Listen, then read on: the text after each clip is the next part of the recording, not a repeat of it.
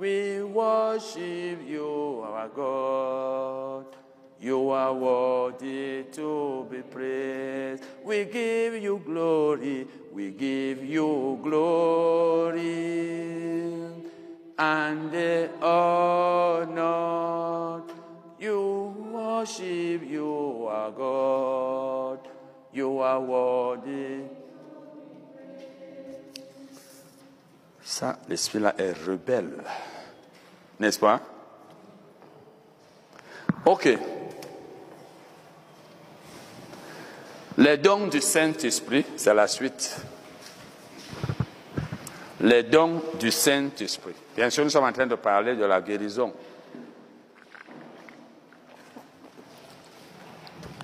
Les dons du Saint-Esprit.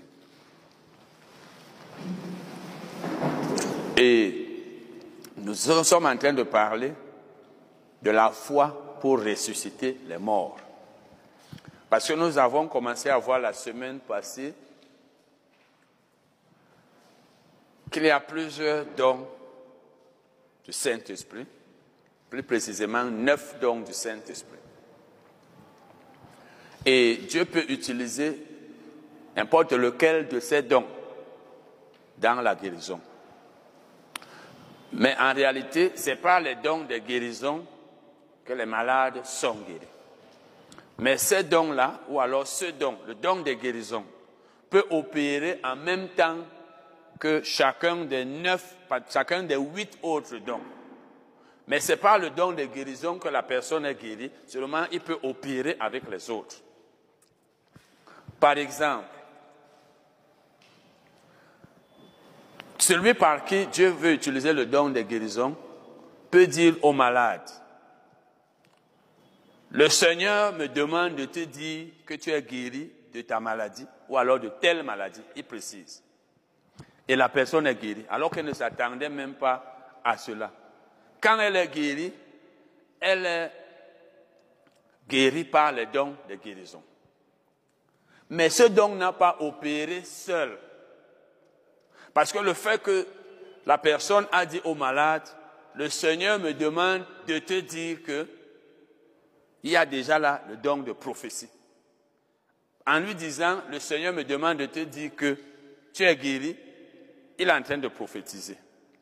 Et en même temps, le don de guérison se manifeste et le malade est guéri. Ça veut dire qu'il y a deux dons qui se sont opérés. Bon. La personne peut aussi voir comment le malade est guéri. Par, par exemple, la personne est ici, elle est en train d'enseigner, de prêcher. Peut-être il y a un paralytique là. Il voit dans une vision comment le paralytique est guéri. Il est en train de sauter. Lui voit, personne ne voit. Et peut-être, ou alors il voit dans une vision comment il est en train de dire au malade, tu es guéri. Ou bien même il voit la personne guérie. S'il voit seulement la personne en train de sauter, de sauter, elle est guérie. Peut-être quelques minutes après, la personne est vraiment guérie. Ou bien quelques minutes après, il dit à la personne, tu es guéri. S'il dit à la personne, tu es guéri, il y a la prophétie là, ça c'est la prophétie. Et en voyant comment la personne est guérie dans une vision, c'est le discernement des esprits. Donc Dieu lui a montré par le discernement des esprits que la personne va être guérie maintenant. Et Dieu lui a demandé de lui dire, il lui a dit, là c'est la prophétie, et la personne est guérie, là c'est le don de guérison. Il y, a, deux ou trois dons qui opèrent en même temps, mais ce n'est pas le don de guérison qu'il a reçu la guérison, mais ce don n'a pas opéré seul. Donc Dieu peut utiliser même la parole de connaissance. Le Saint-Esprit dit à la personne que le malade est guéri. Là où il est guéri et la personne est guérie. Elle est guérie par le don de guérison. Mais le fait que le Saint-Esprit a dit à la personne que le malade est guéri, c'est la parole de connaissance. Donc il y a là deux dons. Ça veut dire Dieu peut utiliser un don, deux dons parmi les neuf pour guérir un malade. Mais c'est le don de guérison qui fait recevoir la guérison et il peut être accompagné par un autre ou par d'autres. Donc, nous sommes en train de parler de la foi pour ressusciter les morts. Nous avons vu que pour ressusciter un mort, il peut y avoir opération de plusieurs dons. Nous avons vu dernièrement qu'il y a neuf dons du Saint-Esprit, parmi lesquels trois dons de révélation, deux, dons de, de puissance, pardon, trois dons de puissance et trois dons de vocaux. Trois dons vocaux. Bon, maintenant, nous avons parlé de la foi. Nous sommes en train de voir la foi. Nous avons vu qu'il y a trois types de foi. La foi qui est appelée la fidélité dans Galates 5, verset 22. Et là, ça, fait partie du caractère. La foi, la bonté, c'est le, ça fait partie du caractère. Ça, détermine le caractère du chrétien. Il y a aussi la foi salvatrice ou foi générale par laquelle nous sommes sauvés. Et il y a le don de foi qu'une personne reçoit à un moment donné pour recevoir un miracle. Ce don de foi, c'est un don du Saint-Esprit. Bon, nous avons donc vu qu'il y a trois types de foi. Voilà les trois types de foi. Bon, maintenant, quand tu as la foi salvatrice, la foi générale, quand tu es sauvé, lorsque tu es sauvé, tu as la foi. Ce n'est pas la foi que tu es sauvé. Par cette foi-là, tu peux recevoir la guérison. La guérison peut être reçue par tout croyant quand il a la foi. C'est la foi générale.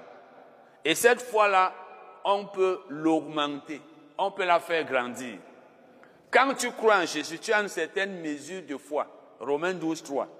Mais par ton travail, ta foi peut grandir. Et plus elle grandit, plus tu peux recevoir de plus grandes choses. Donc, lorsqu'une personne a la foi, parce qu'elle est déjà sauvée, elle peut être mariée. On reçoit le mari par la foi. On reçoit la guérison par la foi. Parce que ça veut dire que tu sais ce que la Bible dit à ce sujet et tu crois. On reçoit la guérison par la foi. On reçoit le Saint-Esprit lorsqu'on est baptisé dans le Saint-Esprit par la foi. Quand on t'impose les mains, il faut que tu aies la foi que le Saint-Esprit va venir sur toi et tu es baptisé. Le Saint-Esprit vient sur toi, tu parles en langue. C'est par la foi. On peut prospérer financièrement par la foi. Ça veut dire que tu crois que comme tu remplis les conditions de la prospérité, tu vas prospérer financièrement. Ça, c'est la foi générale. Mais la foi générale ne te permet pas de, recevoir des miracles qu'on reçoit par le don de foi. Nous avons vu que la guérison en elle-même est un miracle. Toute guérison est un miracle. Mais le don de foi et même le don de, guérison, ça te permet de recevoir autre chose. Bon, je vous ai souvent parlé de Smith Wigglesworth qui était évangéliste et que Dieu a utilisé pour ressusciter les morts. On l'appelait même l'apôtre de la foi.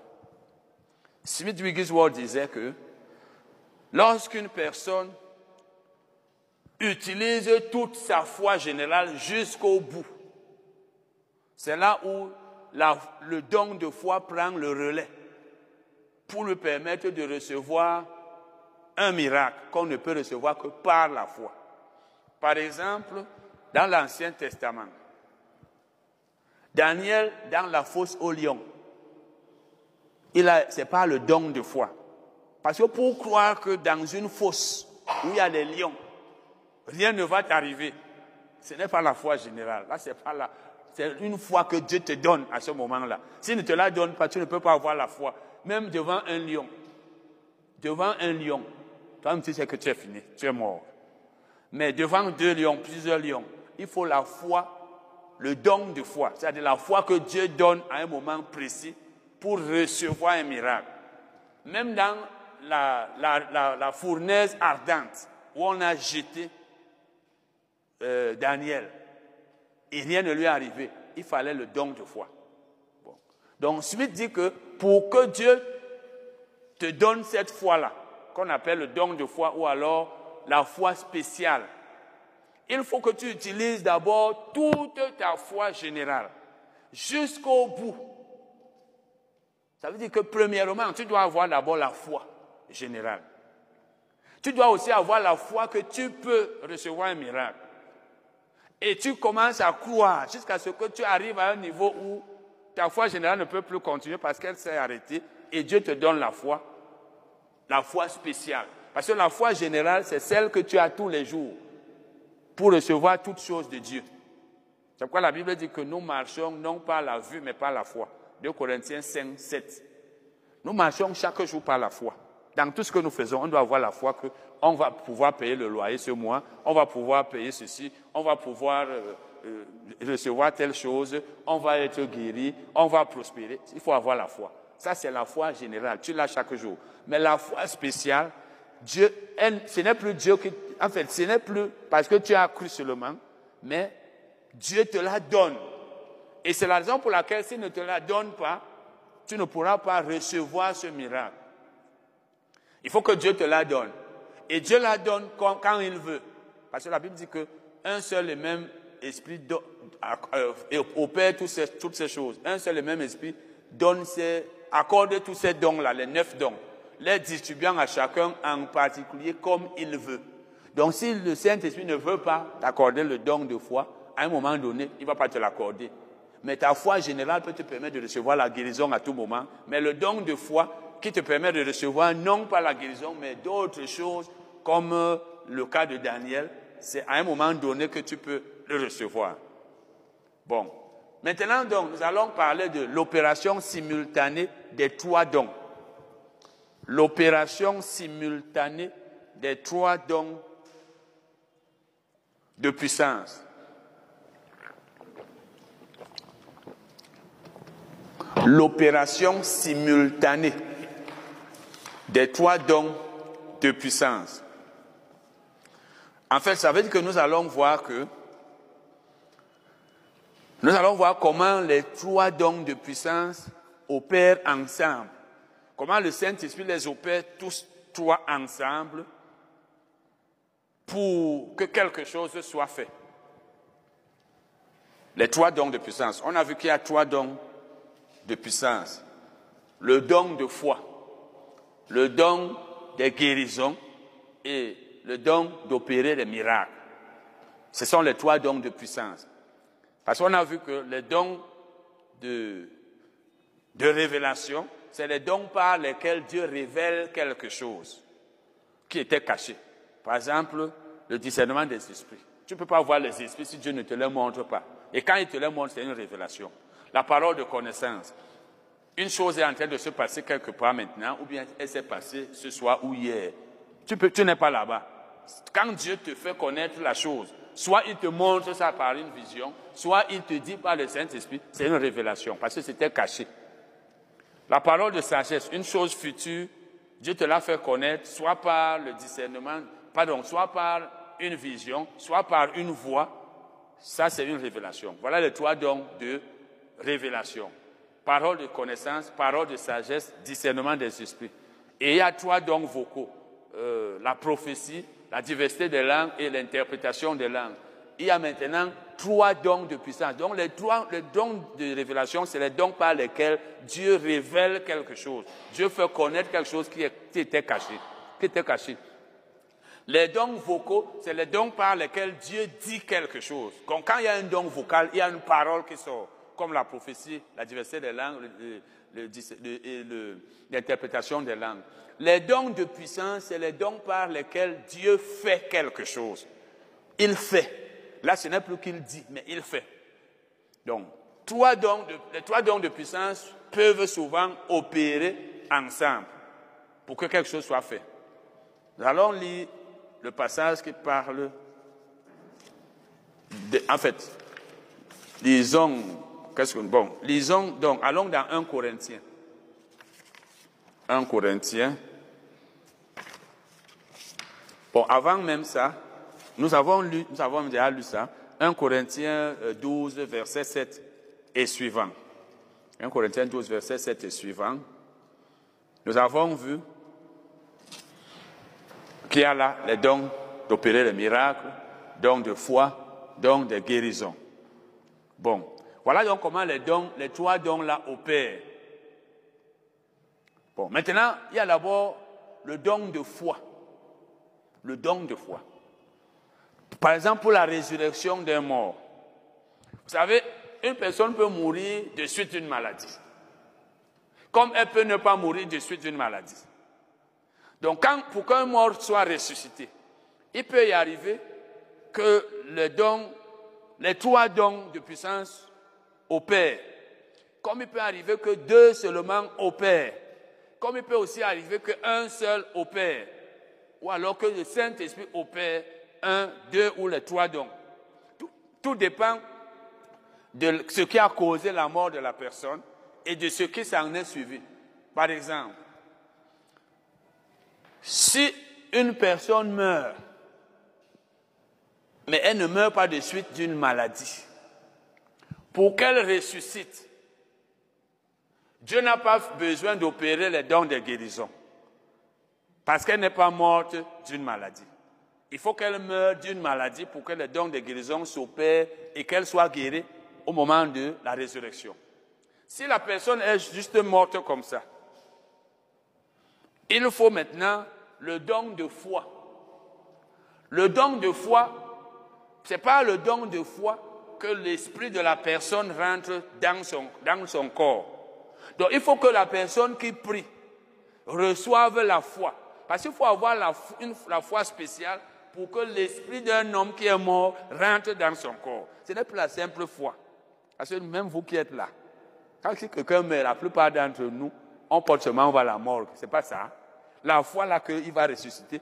Mais il faut déjà que tu crois que tu peux prier. Nous avons eu un cas il y a un peu plus de deux ans le, nouveau-né d'un couple frère est, décédé. Moi, je n'étais pas dans la ville, mais si j'étais dans la ville et si ce couple avait la foi. Donc, il faut que toi-même d'abord, tu aies la foi. Parce qu'il y a beaucoup de morts que nous enterrons parce qu'on n'avait pas la foi. Quand quelqu'un meurt aujourd'hui dans l'église, on dit comment il est mort. Il faut des gens qui disent que jamais. Il, n'a pas, il ne doit pas mourir à cet âge. Dieu ne va pas intervenir quand nous-mêmes, on ne le fait pas intervenir. Donc, si la personne est morte, sans avoir été malade, il faut le don de foi. Il faut que la personne qui prie ait la foi, la foi spéciale, pour que l'esprit rentre dans le corps. Ce don suffit pour la résurrection. Mais si la personne est morte d'une maladie, il ne faut pas seulement le don de foi. Il ne suffit pas que l'esprit rentre dans le corps. Parce que vous savez, quand une personne meurt, ça veut dire que son esprit est sorti de son corps. Quand une personne meurt, ça veut dire que son esprit est sorti de son corps. La mort d'une personne signifie la sortie de son esprit. C'est pourquoi la Bible dit dans Jacques 2, verset 26 que comme le corps sans esprit est mort. Je vous ai toujours dit que si vous avez la, version du second de 1910, c'est le corps sans âme. Mais c'est une mauvaise traduction. Le corps sans esprit est mort. Ça veut dire quand l'esprit d'un homme sort de son corps, c'est ça la mort. Il faut donc le don de foi pour que l'esprit rentre dans le corps. Et la personne est ressuscitée. Mais si la personne est morte de suite d'une maladie, il faut en plus du don de foi, le don de guérison. Parce que si l'esprit rentre dans le corps et le corps ressuscite, il va encore mourir à cause de la maladie. Il faut donc que les dons de guérison opèrent et que la personne soit guérie de la maladie. Ça va faire donc deux dons. Don de foi pour le retour de l'esprit, don de guérison pour la guérison et la personne va continuer de vivre. Mais si, comme dans le cas de Lazare, une autre chose s'est ajoutée. Le corps a commencé à se détériorer, à pourrir, à se décomposer. Quand un corps est décomposé, il sent déjà comme celui de Lazare. Il faut en plus du don de foi, du don de guérison, il faut aussi le don d'opérer des miracles. Parce que prenez un peu le poisson pourri, ou bien une, une viande pourrie, et ça devient frais. Ça, c'est un miracle. Dans ce cas, donc, il faut l'opération des trois dons. C'est ce qui s'est passé dans le cas de Lazare. Lazare a été ressuscité parce que Jésus avait le don de foi. Jésus avait la foi. Parce que si tu as la foi qu'un mort peut ressusciter, ça veut dire que tu as la foi que son esprit va rentrer dans son corps. Et vous savez, l'esprit là peut déjà être au ciel. Il faut donc que tu aies la foi et Dieu honore ta foi. Je vous ai donné ici le témoignage de, de, Kenneth Hagin qui, qui disait que quelqu'un de son assemblée était décédé. Mais étant là-bas au ciel, le Seigneur lui a dit, rentre, rentre. Le frère Hacking ne peut pas te laisser venir. Parce que lui, il était là, il disait, je ne veux pas le laisser partir, parce qu'il est utile à mon ministère. L'esprit était déjà parti, le corps était là. L'esprit était au ciel et Jésus lui a dit rentre. Trois fois de, suite, il a dit je ne rentre pas. Jésus lui a dit rentre, le frère Hagin ne peut pas te laisser venir. Ça veut dire qu'il avait la foi que cet homme, son esprit devait rentrer. Parce qu'à un moment donné, il voyait déjà que l'homme s'en allait. Donc, il faut que tu aies la foi pour que l'esprit rentre. Pour le cas de Lazare, donc, Jésus avait a, a, reçu de Dieu le don de foi à l'instant. Le don d'opérer le miracle est aussi venu pour que le corps se devint frais.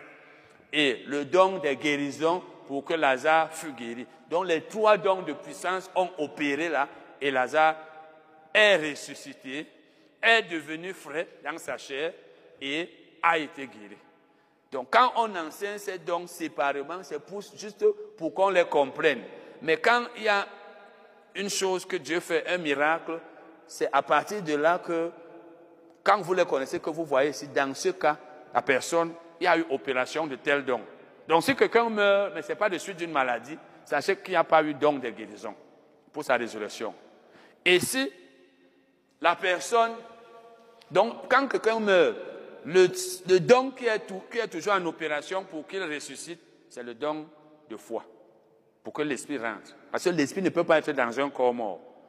Mais les autres là, ça dépend, est-ce que la personne était encore. Si quelqu'un meurt et quelques minutes après ou quelques heures après, on prie pour lui, le corps n'est pas décomposé. On n'a pas besoin là du don des miracles on a besoin que du don de foi et du don de, guérison. Amen. Voilà. Donc les trois dons peuvent opérer en même temps. Les trois peuvent opérer en même temps. Et il peut même aussi arriver qu'un autre opère. Si la personne, par exemple, la, personne, Dieu lui a montré comment tout ça allait se passer. Elle a vu sans une vision. Là, ça veut dire qu'il y a aussi eu le don le discernement des esprits. Parce que ce n'est pas le discernement des esprits qu'on voit les choses dans le monde spirituel ou qu'on entend. Voilà donc. Maintenant, nous allons parler du don d'opérer, non, le don des guérisons. Le, les dons des guérisons. Lisons 1 Corinthiens 12. 1 Corinthiens 12, versets 9 et 30.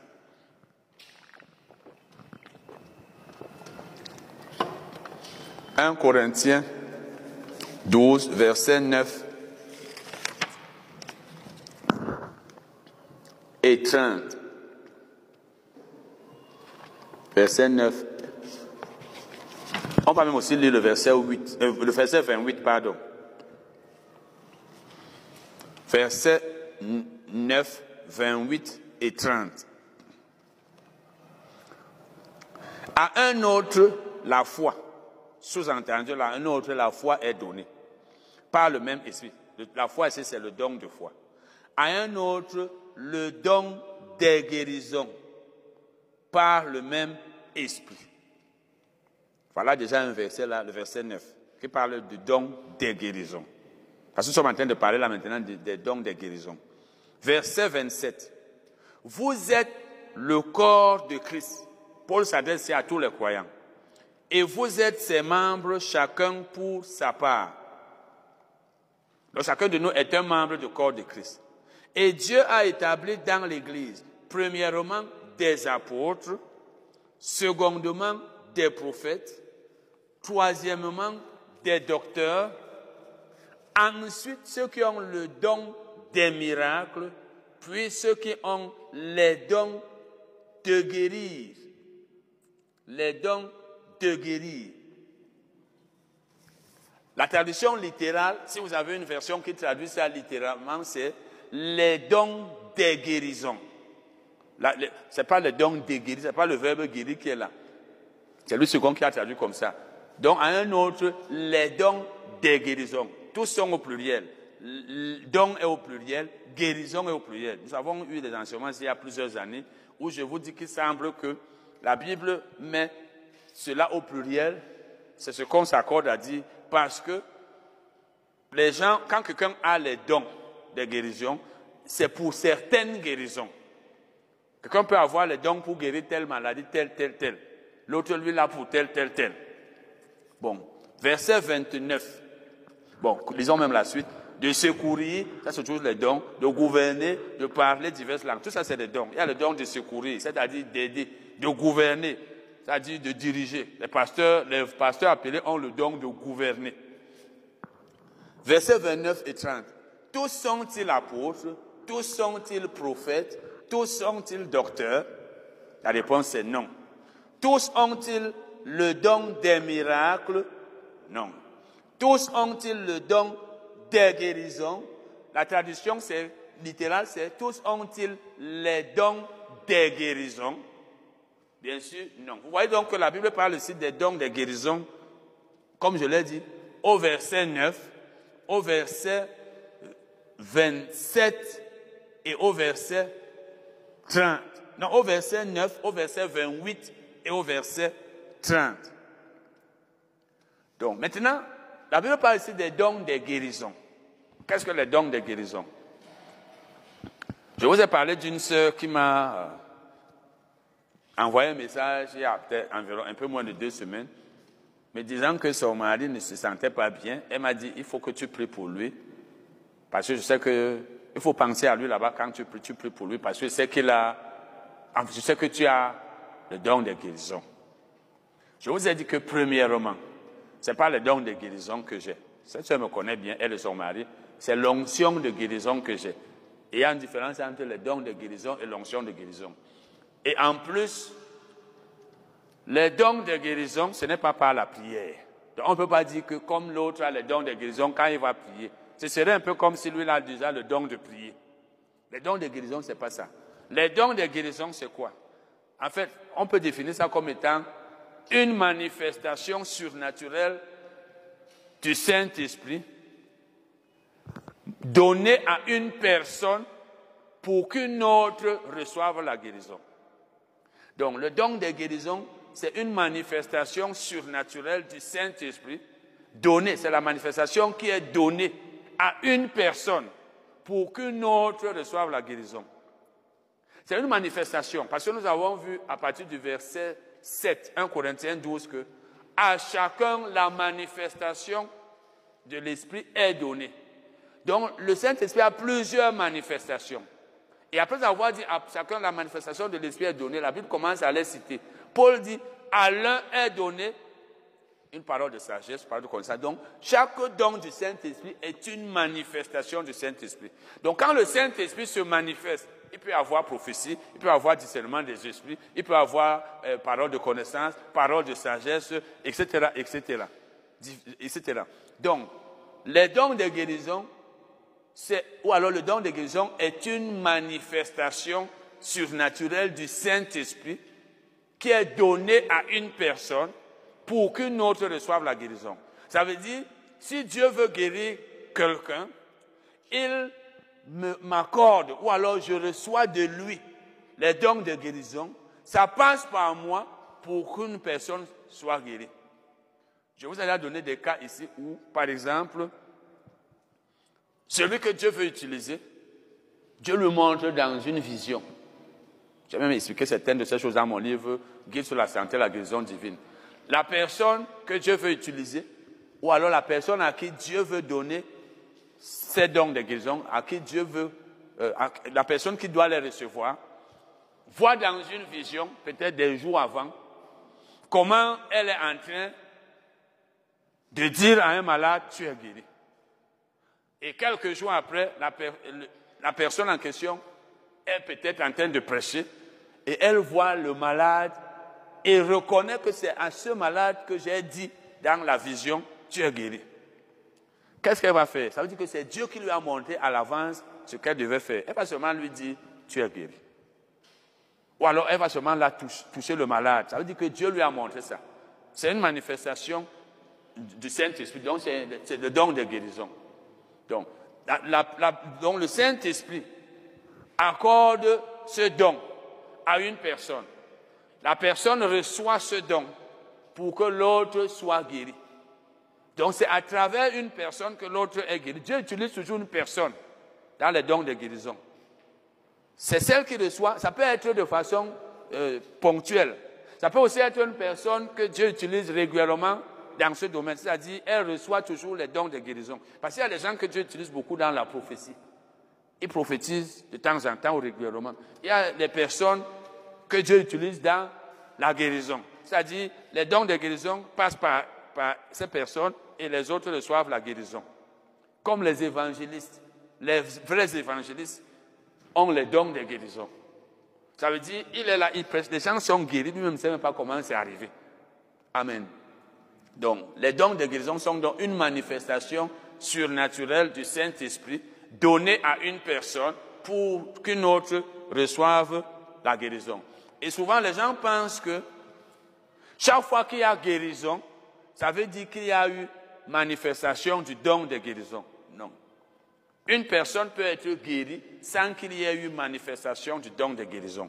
Quand un malade est guéri par sa propre foi, il n'y a pas eu manifestation de don de guérison. Parce qu'elle avait la foi. Et je vous ai déjà dit qu'on peut recevoir la foi, je veux dire, on peut recevoir la guérison par la foi à tout moment. La guérison par la foi n'a pas de limite de temps, de circonstances. Si tu as la foi, tu peux recevoir ta guérison à tout moment et partout. Ça ne dépend plus de Dieu. Parce que tu exerces ta foi. Ça veut dire que la guérison t'appartient.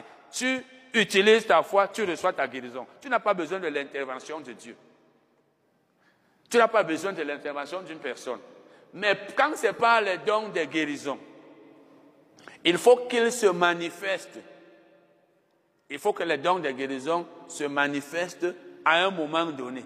C'est quoi la Bible dit dans 1 Corinthiens 12, verset 11 que un seul et même esprit opère tous ces dons, toutes ces choses, les distribuant à chacun en particulier, comme l'esprit veut. Donc si l'esprit n'opère pas les dons de guérison, il n'y a pas moyen. Si tu attends la manifestation des dons de guérison pour être guéri, tu peux ne pas être guéri. Ça peut se manifester, même ça guérit certaines personnes. Mais si tu as la foi, tu peux être guéri à tout moment. Donc, ce n'est pas chaque fois qu'il y a guérison qu'il y a manifestation des dons de guérison. Certaines guérisons sont reçues par la foi et d'autres par la manifestation des dons de guérison. Lisons maintenant 1 Corinthiens, relisons 1 Corinthiens 12. Relisons 1 Corinthiens 12, versets 27 à 30. 1 Corinthiens 12, versets 27 à 30. Vous êtes le corps de Christ, vous les chrétiens. Et vous êtes ses membres. Il faut voir ici le mot membre. Donc chaque chrétien est un membre du corps de Christ. Donc nous avons déjà vu ça ici lors des séminaires sur le chrétien et l'assemblée. L'assemblée universelle, c'est l'ensemble de tous les enfants de Dieu, tous les croyants. C'est ça qui constitue le corps de Christ. Ça veut dire les croyants, les personnes nées de nouveau, qui sont au Cameroun, en Allemagne, en France, en Belgique, au Canada, ensuite, etc., au Japon, au Gabon, au Congo, au Tchad, en Afrique du Sud, en Côte d'Ivoire, au Zimbabwe. Tous les croyants du monde entier constituent le corps de Christ. Et chacun de ces croyants est un membre de ce corps. La Bible dit donc ici, chacun pour sa part.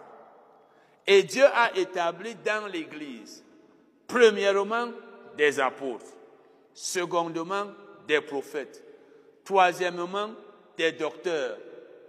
Les apôtres, vous savez ce que, qui c'est. Les prophètes, vous savez. Et vous voyez qu'ici, la Bible cite en premier lieu ce qu'elle cite dans, en premier lieu toujours dans Éphésiens 4, verset 11. La Bible dit là, il a donné les uns comme apôtres, les autres comme prophètes. Ici, la Bible cite aussi les prophètes en, en second lieu.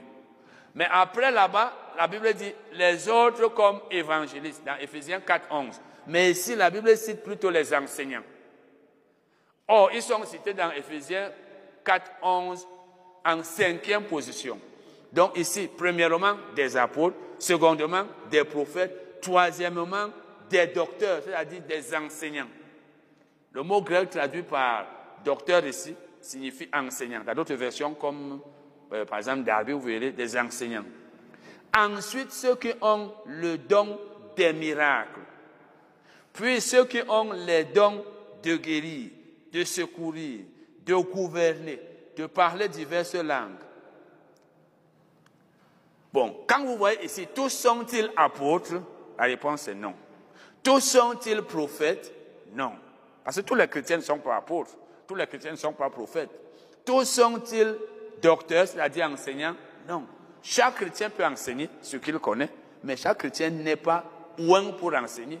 Un enseignant, selon ce que la Bible veut dire ici, c'est celui qui a été ouin, qui a l'onction de l'enseignant. C'est son appel, c'est son ministère. Mais chacun de nous peut enseigner ce qu'on lui a enseigné, ce qu'il a étudié. Tous sont-ils donc docteurs Non. Tous ont-ils le don des miracles? Non. Et le don des miracles, tous ont-ils le don des guérisons? Non. Ces deux dons, don des miracles, don des guérisons, ça correspond au ministère de l'évangéliste. C'est l'évangéliste qui a le don des miracles, des guérisons. C'est le cas de Philippe dans Acte 8. Tous parlent-ils en langue? Non. Tous interprètent-ils? Non. Vous voyez donc que quand la Bible dit ici, tous parlent-ils en langue? Nous avons déjà eu à voir ça ici. La réponse est non. Beaucoup de gens pensent que la Bible veut dire ici que tous les croyants ne parlent pas en langue. Et il justifie donc leur, euh, le fait qu'ils ne parlent pas en langue en disant, mais même la Bible dit que tous ne parlent pas en langue. Et il y a des ministères où on enseigne que non, le parler en langue, c'est pour certains. Or, Jésus a dit dans Marc 16, verset 17, Voici les miracles qui accompagneront ceux qui auront cru. En mon nom, ils chasseront les démons, ils parleront de nouvelles langues. Il n'a pas dit certains. Donc tous les croyants sont censés parler en langue. Et dans 1 Corinthiens 14, verset 5, Paul dit, je désire que vous parliez tous en langue. Donc, chaque croyant est censé parler en langue. Mais ici, la Bible dit, tous parlent-ils en langue? Non.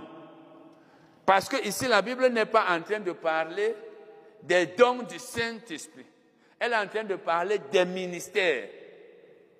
Parce que Paul ne pouvait pas citer les ministères en disant Dieu a établi dans l'Église, premièrement, des apôtres, secondement, des prophètes, troisièmement, des enseignants. Ensuite, ceux qui ont le don des miracles. Quand il dit ceux qui ont le don des miracles, ça veut dire les gens. Il n'a pas dit ensuite les dons des miracles, mais il a dit ensuite ceux qui ont. Donc, il est en train de parler des individus. Donc, il y a les apôtres. Les apôtres sont des individus. Les prophètes sont les individus. Les enseignants sont des individus. Ceux qui ont le don des miracles, c'est des individus. Il n'a pas dit ensuite les, dons des miracles. il n'est pas en train de parler ici des dons du Saint-Esprit, mais des personnes appelées dans des ministères précis. Parce qu'il y a des gens qui ont le don des miracles, ça correspond au ministère de l'évangélisme. Ceux qui ont les dons de, guérir, de secourir, donc d'aider. Par exemple, les chanteurs appelés sont dans le ministère de, secours. De gouverner. Les pasteurs ont le don de gouverner. De parler diverses langues. Donc, Paul est en train de parler ici des personnes appelées. Donc, il est en train de citer, parler ici des dons de ministère. Comme dans Éphésiens 4, 11 où il dit, Dieu a donné, non, il a dit, et il a donné les uns comme apôtres. Mais avant même de dire ça, dans Ephésiens 4, 11, si vous allez euh, au verset 8, il dit, à la fin du verset, et il a fait des dons aux hommes. Il a fait des dons aux hommes. C'est normalement ça le bon français. Bon, dans le texte grec et même dans certaines langues comme en anglais, on dit il a donné des dons. Normalement, on ne dit pas donner un don. C'est pourquoi souvent vous m'entendez dire que faire un don ou alors accorder. Normalement, on ne dit pas donner un don. C'est pourquoi lui, second, au verset 8, Ephésiens 4, 8, il dit et il a fait des dons aux hommes. Ça veut dire il a donné des dons aux hommes. Bon. Et quand il dit donc, il a fait des dons aux hommes, au verset 8, il dit un certain nombre de choses là au verset 9 et 10. Au verset 11, il commence à citer les dons que Dieu a fait aux hommes.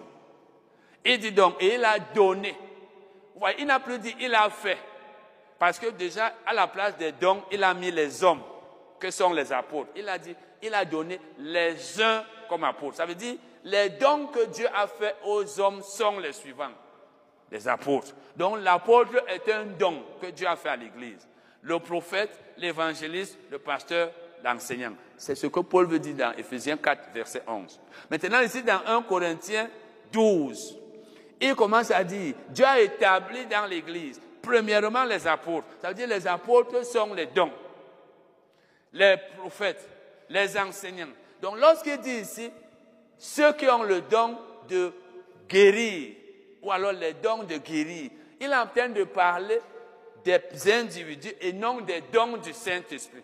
Parce que Paul ne pouvait pas commencer à parler des individus, les apôtres, les prophètes, les enseignants. Après, il, passe de là, il commence à dire les dons de, de guérir, les dons de prophétie. Non, il n'était pas en train de parler des dons du Saint-Esprit, il parlait des individus. Ça veut dire qu'il y a des personnes qui constituent, qui sont des ministres et qui ont dans leur ministère les dons de guérir. Donc il, parle ici des ministères de guérison. Quand il dit ceux qui ont les dons de guérison, ça veut dire ceux qui se tiennent dans le ministère de guérison. Ça veut dire, lui, son ministère, c'est un ministère qui guérit. Et bien sûr, un apôtre peut avoir un ministère de guérison. Parce que tout ça, ça ne veut pas dire que ce n'est pas exclusif. Tu peux être apôtre, tu as les guérisons. Mais l'évangélisme, lui, les a toujours. Je parle des dons de guérison. Donc, Paul est en train de. Je suis en train de vous montrer la différence entre le, le ministère de guérison et le don de guérison.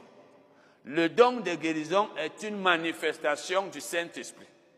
Mais ici, ceux qui ont le don de guérison, ça veut dire ceux qui se tiennent dans un ministère où il y a les dons de guérison. Si tu as l'onction de guérison, Dieu guérit les gens par toi. Mais ici, la Bible parle des dons, c'est-à-dire ceux à qui Dieu peut donner, ceux par qui Dieu peut faire manifester le Saint-Esprit pour que d'autres personnes soient guéries. Ça veut donc dire que les dons de guérison, c'est des manifestations du Saint-Esprit, mais il y a des gens qui ont des différents ministères. Donc, pour conclure, Dieu a établi dans l'Église, premièrement, les apôtres. Donc, tout ça, c'est des dons du ministère. Tout ce qui est ici, c'est des ministères. Les apôtres sont des ministres. Les prophètes sont des ministres. Les enseignants sont des ministres. Les gens qui ont les miracles, c'est un ministère. Ceux qui ont les guérisons, c'est un ministère. Le don de guérison. Le ministère de secours existe. En anglais, c'est Health Ministry. Helps. Par exemple, les chanteurs, par, exemple, quand on a un ministère comme le nôtre, ceux qui sont chanteurs, c'est un ministère d'aide. Parce que si le ministère d'aide sait remplir son rôle, c'est lui qui augmente l'onction par sa louange, son adoration sur celui qui rend ministère. Par exemple, si j'impose les mains aux malades, il faut que nous ayons une équipe de louange et d'adoration qui maîtrise, qui sait faire sorte que, et même l'Assemblée, que l'adoration soit telle que le Saint-Esprit se manifeste plus puissamment sur moi. Donc si le ministère de louange d'adoration ne joue pas bien son rôle, il ne peut pas avoir autant de guérison que s'il jouait bien son rôle. C'est pourquoi l'enseignant, le, prédicateur a besoin d'un ministère d'aide efficace. Par exemple, dans la guérison, il faut que ceux qui chantent, par exemple, quand on est dans les programmes où il faut faire une adoration, sachent quel genre de chanson donner pour que la puissance de Dieu soit forte. Parce qu'un ministre qui n'a pas une bonne équipe ou alors un bon ministère d'aide ne peut pas bien faire son travail. Vous, vous avez déjà vu, on a déjà vu ça ici dans deux rois où euh, trois, trois rois sont allés voir, en fait, sont allés voir Élisée pour savoir s'ils pouvaient aller en guerre. Parce que dans l'Ancien Testament, pour que les rois allassent en guerre, ils étaient obligés de passer par le prophète. C'est le prophète qui devait leur dire allez ou pas. Dieu sera avec vous ou pas. Parce que le prophète, Dieu lui disait oui, qu'ils aillent en guerre, ils vont vaincre. ou bien qu'il n'aille pas. Et le prophète, Dieu ne pouvait pas le lui dire à n'importe quand. Il ne pouvait pas venir dire, Dieu a dit, allez, si Dieu ne lui disait rien. Le prophète Élisée, donc, sachant qu'il y avait un certain nombre de choses qu'il fallait faire pour que Dieu parlât. Parce que le Saint-Esprit ne parle pas dans une atmosphère de bruit, une atmosphère qui ne lui est pas favorable. C'est pourquoi dans l'Ancien Testament, lorsque qu'il y avait une adoration, le Saint-Esprit descendait. C'est pourquoi vous voyez dans la Bible que Dieu siégeait au milieu de la louange de son peuple. Ça veut dire que Dieu n'était pas là tout le temps. Mais quand il y avait une bonne louange, le Saint-Esprit descendait. Dans le Nouveau Testament, le Dieu siège au milieu de nous à tout moment. Mais il ne se manifeste pas. Si vous voyez qu'il n'y a pas manifestation du Saint-Esprit dans nos ministères, c'est parce que l'atmosphère que nous créons n'est pas bonne. Bon. Donc, Élisée, sachant qu'il fallait que Dieu lui parlât, pour qu'il suscite si ses droits devaient aller en guerre, qu'est-ce qu'il a fait? Il a dit, n'y a-t-il pas un joueur de harpe là Parce que Élisée savait que la musique active la puissance du Saint-Esprit. Quand le joueur de harpe a commencé à jouer, Élisée a commencé à prophétiser. Ça veut dire le Saint-Esprit s'est manifesté. Vous voyez donc que le joueur de harpe a bien rempli son ministère d'aide. Donc le ministère d'aide est là pour le ministre. Bon, pour conclure donc, tous ces ministères-là, tous ces gens-là qui sont cités, c'est des ministres. Si quelqu'un a le ministère de guérison, c'est un ministre, c'est un serviteur. Secourir, donc aider, c'est un serviteur. Si tu es chanteur, c'est un ministère. Mais si tu ne sais pas ce que, à quoi ça sert, tu peux penser que tu es là seulement pour chanter. Gouverner, le pasteur a le ministère, enfin, le don de gouverner. Parler diverses langues. Donc tout ça, c'est des ministères. Mais ce que je voulais vous montrer, c'est qu'il y a une différence entre les dons de guérison et le ministère de, les de guérison. Ceux qui sont dans le ministère de guérison, c'est des gens par qui les dons de guérison opèrent. Le don de guérison lui-même est un don du Saint-Esprit.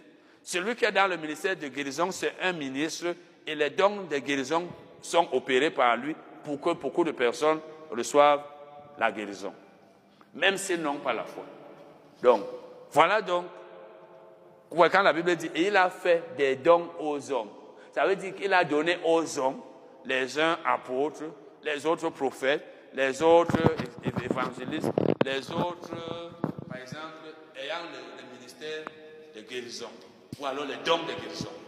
Amen. Les dons du Saint, les dons du Saint-Esprit. Nous sommes en train de parler la guérison, les méthodes de guérison, les dons du Saint, les dons du Saint-Esprit. Ils sont aussi appelés dons spirituels. Ils sont aussi appelés dons spirituels. Si vous lisez en Corinthiens 12, à partir du verset 1, vous allez voir que Paul dit, pour ce qui concerne les dons spirituels, c'est plus loin qu'il commence à les citer. On va, le, on va voir tout à l'heure là. Les dons spirituels, ce sont des dons qui sont appelés dons du Saint. Et nous avons déjà vu ici qu'il y a plusieurs méthodes de guérison. Il y a plusieurs méthodes de guérison. Le malade peut prier, qu'un d'autre peut prier pour lui. Mais là, c'est la prière d'accord, puisque lui aussi doit avoir la foi. Là, c'est pas la prière. Le malade peut être guéri par les dons de guérison, par l'onction de guérison, etc. Il y a l'imposition des mains. Tout ça, c'est les différentes méthodes. Le malade peut être guéri par les actions de grâce qu'il rend lui-même à Dieu. Dans tous ces cas, il faut la foi. Maintenant, Dieu peut aussi guérir le malade par les dons du Saint-Esprit. Donc, l'une des méthodes de guérison, c'est par les dons du Saint-Esprit.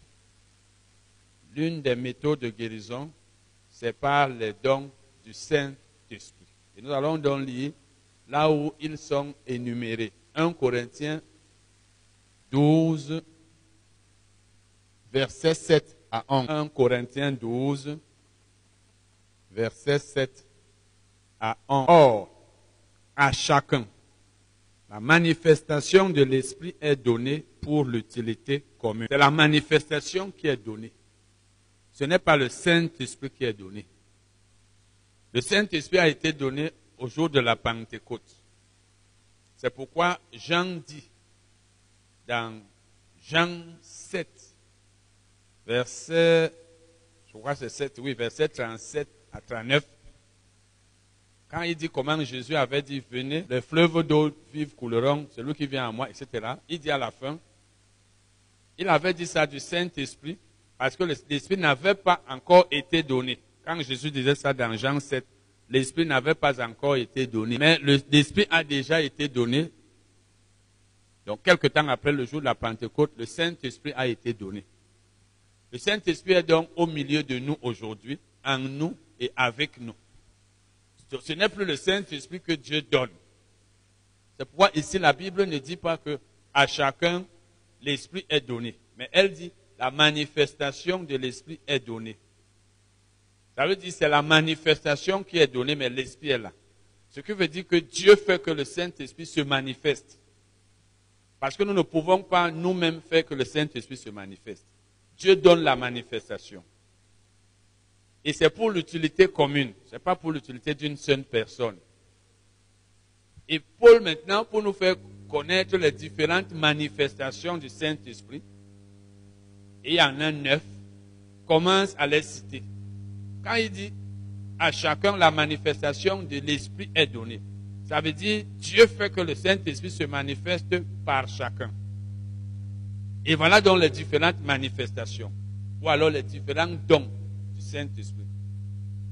En effet, à l'un est donné par l'Esprit une parole de ça. À l'autre, à un autre, une parole de connaître, selon le même esprit. À un autre, la foi, par le même esprit. À un autre, le don des guérisons, par le même esprit. À un autre, le don d'opérer des miracles. À un autre, la prophétie. À un autre, le discernement des esprits. À un autre, la diversité des langues. À un autre, l'interprétation des langues. Il dit à chacun la manifestation est donnée. Et après il dit, voici donc comment la manifestation est donnée. À l'un, la parole de sagesse. À l'autre, ça veut dire que lorsque le Saint-Esprit se manifeste, lorsque Dieu fait que le Saint-Esprit se manifeste, il peut y avoir parole de sagesse. Donc quand une personne reçoit une parole de sagesse, c'est le Saint-Esprit qui s'est manifesté. Ce qui veut dire que si le Saint-Esprit ne se manifeste pas, il ne peut pas y avoir de parole de sagesse. Si Dieu ne donne pas la manifestation. Donc, le Saint-Esprit se manifeste donc et il y a une parole de sagesse. Soit une parole de connaissance. Donc, premier don énuméré ici, la parole de, parole de connaissance, la foi. Donc tout ça, c'est des dons du Saint-Esprit, ou alors ce sont les différentes manifestations du Saint-Esprit. Donc quand le Saint-Esprit se manifeste, c'est là où il y a une prophétie. Quand il se manifeste, c'est là où il y a une parole de sagesse. C'est là où il y a une parole de connaissance. C'est là où il y a le discernement des esprits. Quand il ne se manifeste pas, il est là, mais il n'y a pas ses dons. Il n'y a pas ses manifestations. Mais il est là. Quand vous regardez donc ces dons, vous voyez qu'ils sont neuf. Et ils sont répartis en trois groupes. On les répartit souvent en trois groupes. Quand on voit ce qu'ils font, ce qui se fait quand l'un de ces dons se manifeste. Il y a les dons. Nous sommes en train de voir d'abord les dons du Saint-Esprit. Parce qu'il faut d'abord les, les comprendre avant de commencer à parler de la guérison que Dieu peut opérer par ces dons-là. Il faut d'abord les comprendre. Parce que tu ne sais pas ce que c'est que la parole de sagesse, la parole de connaissance, ça ne sert à rien qu'on te dise que Dieu peut guérir par tel don, par tel autre. Bon. On les classe donc souvent en trois groupes. Il y a trois dons qui sont appelés les dons de révélation. Vous savez que la révélation, c'est le fait de faire connaître une chose, de révéler une chose, de dévoiler une chose, une chose qui était cachée, une chose qu'on ne connaissait pas, et on te l'a fait connaître. Une chose qui était cachée, on te la révèle. Une chose qui était euh, couverte et on te l'a fait découvrir. Il y a donc trois dons de révélation. C'est-à-dire trois dons par lesquels Dieu révèle quelque chose à quelqu'un. Donc une chose cachée t'est révélée, Dieu te l'a fait connaître en utilisant l'un de ses dons. Il y a la parole de sagesse. Tout ça, c'est dans les dons qu'on a cités là. La parole de sagesse, c'est la révélation des faits futurs, des faits des événements futurs. Ça veut dire le Saint-Esprit te fait connaître quelque chose qui va se passer dans le futur, à l'avenir, peut-être dans six mois, dans un an. Dieu te le fait connaître alors que ce n'est pas encore arrivé. Et Dieu peut te faire connaître ça en te parlant. Le Saint-Esprit te dit que telle chose va arriver. Dieu peut te faire connaître ça par une vision. Il te montre dans une vision quelque chose qui ne s'est pas encore accompli, qui n'est pas encore, arrivé, mais il te montre ça parce qu'il te montre comment ça va arriver. Ou par un rêve. Ou même par une prophétie. C'est-à-dire, par une prophétie, quelqu'un parle, il, annonce à l'avenir quelque chose qui va arriver. Donc, chaque fois que Dieu te fait connaître une chose future, il te l'a fait connaître avant. C'est la parole de sagesse. Ça veut dire que tu as reçu une parole. Et il y a la parole de connaissance. La parole de connaissance, c'est la révélation des faits, des événements présents et passés. Au moment où nous sommes, quelque chose peut en train de se passer à Douala, te concernant ou non, à Yaoundé, et Dieu te montre cela par une vision. Ou bien le Saint-Esprit te dit qu'à l'instant, il y a telle chose qui est en train de... Ça peut aussi être une chose déjà passée. Parce que la parole de connaissance, c'est la révélation. Parce que tout ça, c'est les révélations. Parce que c'est des choses qui étaient cachées. Comment peux-tu connaître une chose future? Dieu seul connaît tout. Il connaît le, futur. Mais il te fait connaître ce futur que, qui ne pouvait pas. C'est pourquoi la Bible dit dans Deutéronome 29, verset 29, que les, choses cachées sont à l'éternel. Et les choses révélées sont à nous et à nos enfants. Ça veut dire que les événements futurs, telle personne va mourir dans tel nombre de jours, il y aura tremblement de terre dans tel pays, telle personne va se marier, telle personne va tomber malade, telle chose va arriver dans tel nombre de jours, de mois. C'est des choses cachées à nous les hommes. Dieu lui les connaît tout, mais il te les révèle par une parole de sagesse. Il te les montre, il te les fait connaître. Et ça reste caché aux autres, mais toi tu les connais. La parole de connaissance, les choses présentes et passées. Quand les choses passées te sont révélées, comme par exemple, quand Ananias et Saphira, il y a beaucoup de cas dans la Bible, on a même déjà eu à enseigner ça un peu ici. Ananias et Saphira sont allés, chacun à son tour, devant les apôtres. Dieu a révélé à Pierre que, comme tu vois là, ils mentent. Ils ont pris l'argent, ils ont laissé une partie. C'était une chose cachée, passée. Comment Pierre pouvait-il savoir? C'est le Saint-Esprit qui le lui a révélé. Quand Élisée est allé prendre les choses, les biens matériels chez Naman, euh, je veux dire, Gehazi est allé prendre chez, Naman, après il est venu chez Élisée, devant Élisée. Élisée lui demande, tu étais même où là? Il dit, ah, moi j'étais nulle part, hein. moi je suis toujours là aujourd'hui. Il dit, mais mon esprit n'était-il pas avec toi quand tu es allé ceci, cela? Donc Dieu lui a montré comment il est parti. Ça, c'est la parole de connaissance. Bon, maintenant, ça, c'est déjà deux dons de révélation. Et le troisième don de révélation, c'est le discernement des discerner les esprits. Ça peut être en entendant comment les esprits parlent, ou alors en voyant. Par exemple, les esprits, ça peut être un esprit qui n'est pas satanique. Mais concernant les, esprits sataniques, quelqu'un peut être possédé. Les démons parlent en. Si les démons utilisent la voix de la personne, parce que quand les démons, quand une, personne est possédée par plusieurs démons, comme euh, l'homme de Gadara, le démon, qui avait une légion de démons, le démon qui le possède, c'est lui qui utilise sa voix. Quand il parle, c'est un tel démon qui parle par lui. Même s'ils sont mille dans son corps, les autres peuvent parler, tu ne peux pas entendre. Mais c'est quand Dieu, te, Dieu fait manifester le discernement des esprits que tu peux entendre.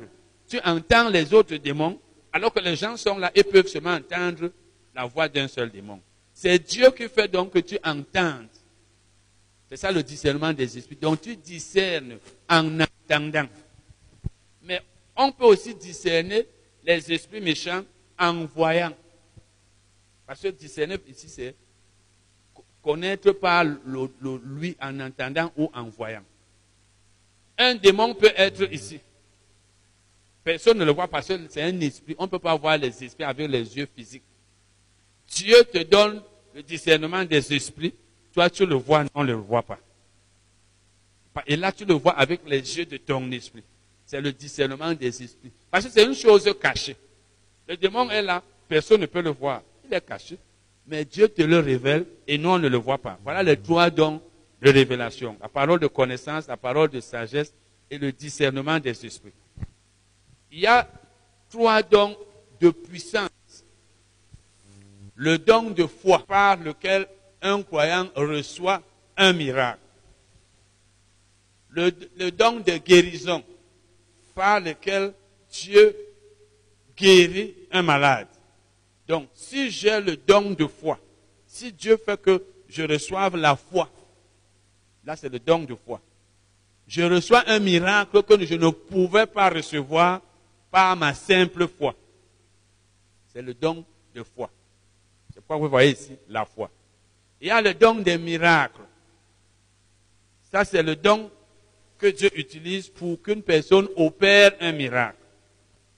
Et il y a le don des guérisons si le don de guérison se manifeste par moi, une personne va recevoir la guérison alors qu'elle n'a pas la foi. Mais c'est par moi que Dieu passe. Ça veut dire que j'ai reçu le don de guérison. En fait, ça veut dire que le don de, le don de guérison s'est manifesté par moi et une personne a reçu la guérison. Ça veut dire que Dieu a donné la guérison à une personne par moi. Ça, c'est le don de guérison. hier, hier, une sœur m'a envoyé un message me disant que son mari ne se, porte, ne se, sentait pas bien. Et elle m'a dit, il faut que, que je le mette en prière, que je prie aussi pour lui. Et elle m'a dit, sait que j'ai le don. Je l'ai même appelé après, mais ça ne passait pas. Quand je vais la joindre, je vais lui dire, elle fait partie des personnes qui m'ont connu dans la ville quand je venais d'arriver ici. Et ils étaient même très proches de moi, son mari moi, et elle je voudrais lui dire que ce n'est pas toi qui devais parler comme ça. Et que les gens qui assistent à mes enseignements ici peuvent lui enseigner ces choses. Or, elle devait être parmi les personnes qui devaient connaître ça. Parce qu'elle sait que des gens ont eu à recevoir la guérison dans leur famille par moi, mais c'était l'onction de guérison, ce n'était pas le don de guérison. Et elle pensait dans son message que, comme j'ai l'onction de guérison, si je prie, Dieu va guérir son mari. Or, Dieu, l'onction de guérison ne guérit pas par la prière, vous le savez. Mais elle, a parlé de dons de guérison. Les dons de guérison ne guérit pas, de dons de guérison ne guérit pas non plus par la prière. Donc, si quelqu'un a les dons de guérison, il ne va pas prier et Dieu guérit la personne. Les dons de guérison ne s'opèrent pas par la prière. La prière, c'est la prière.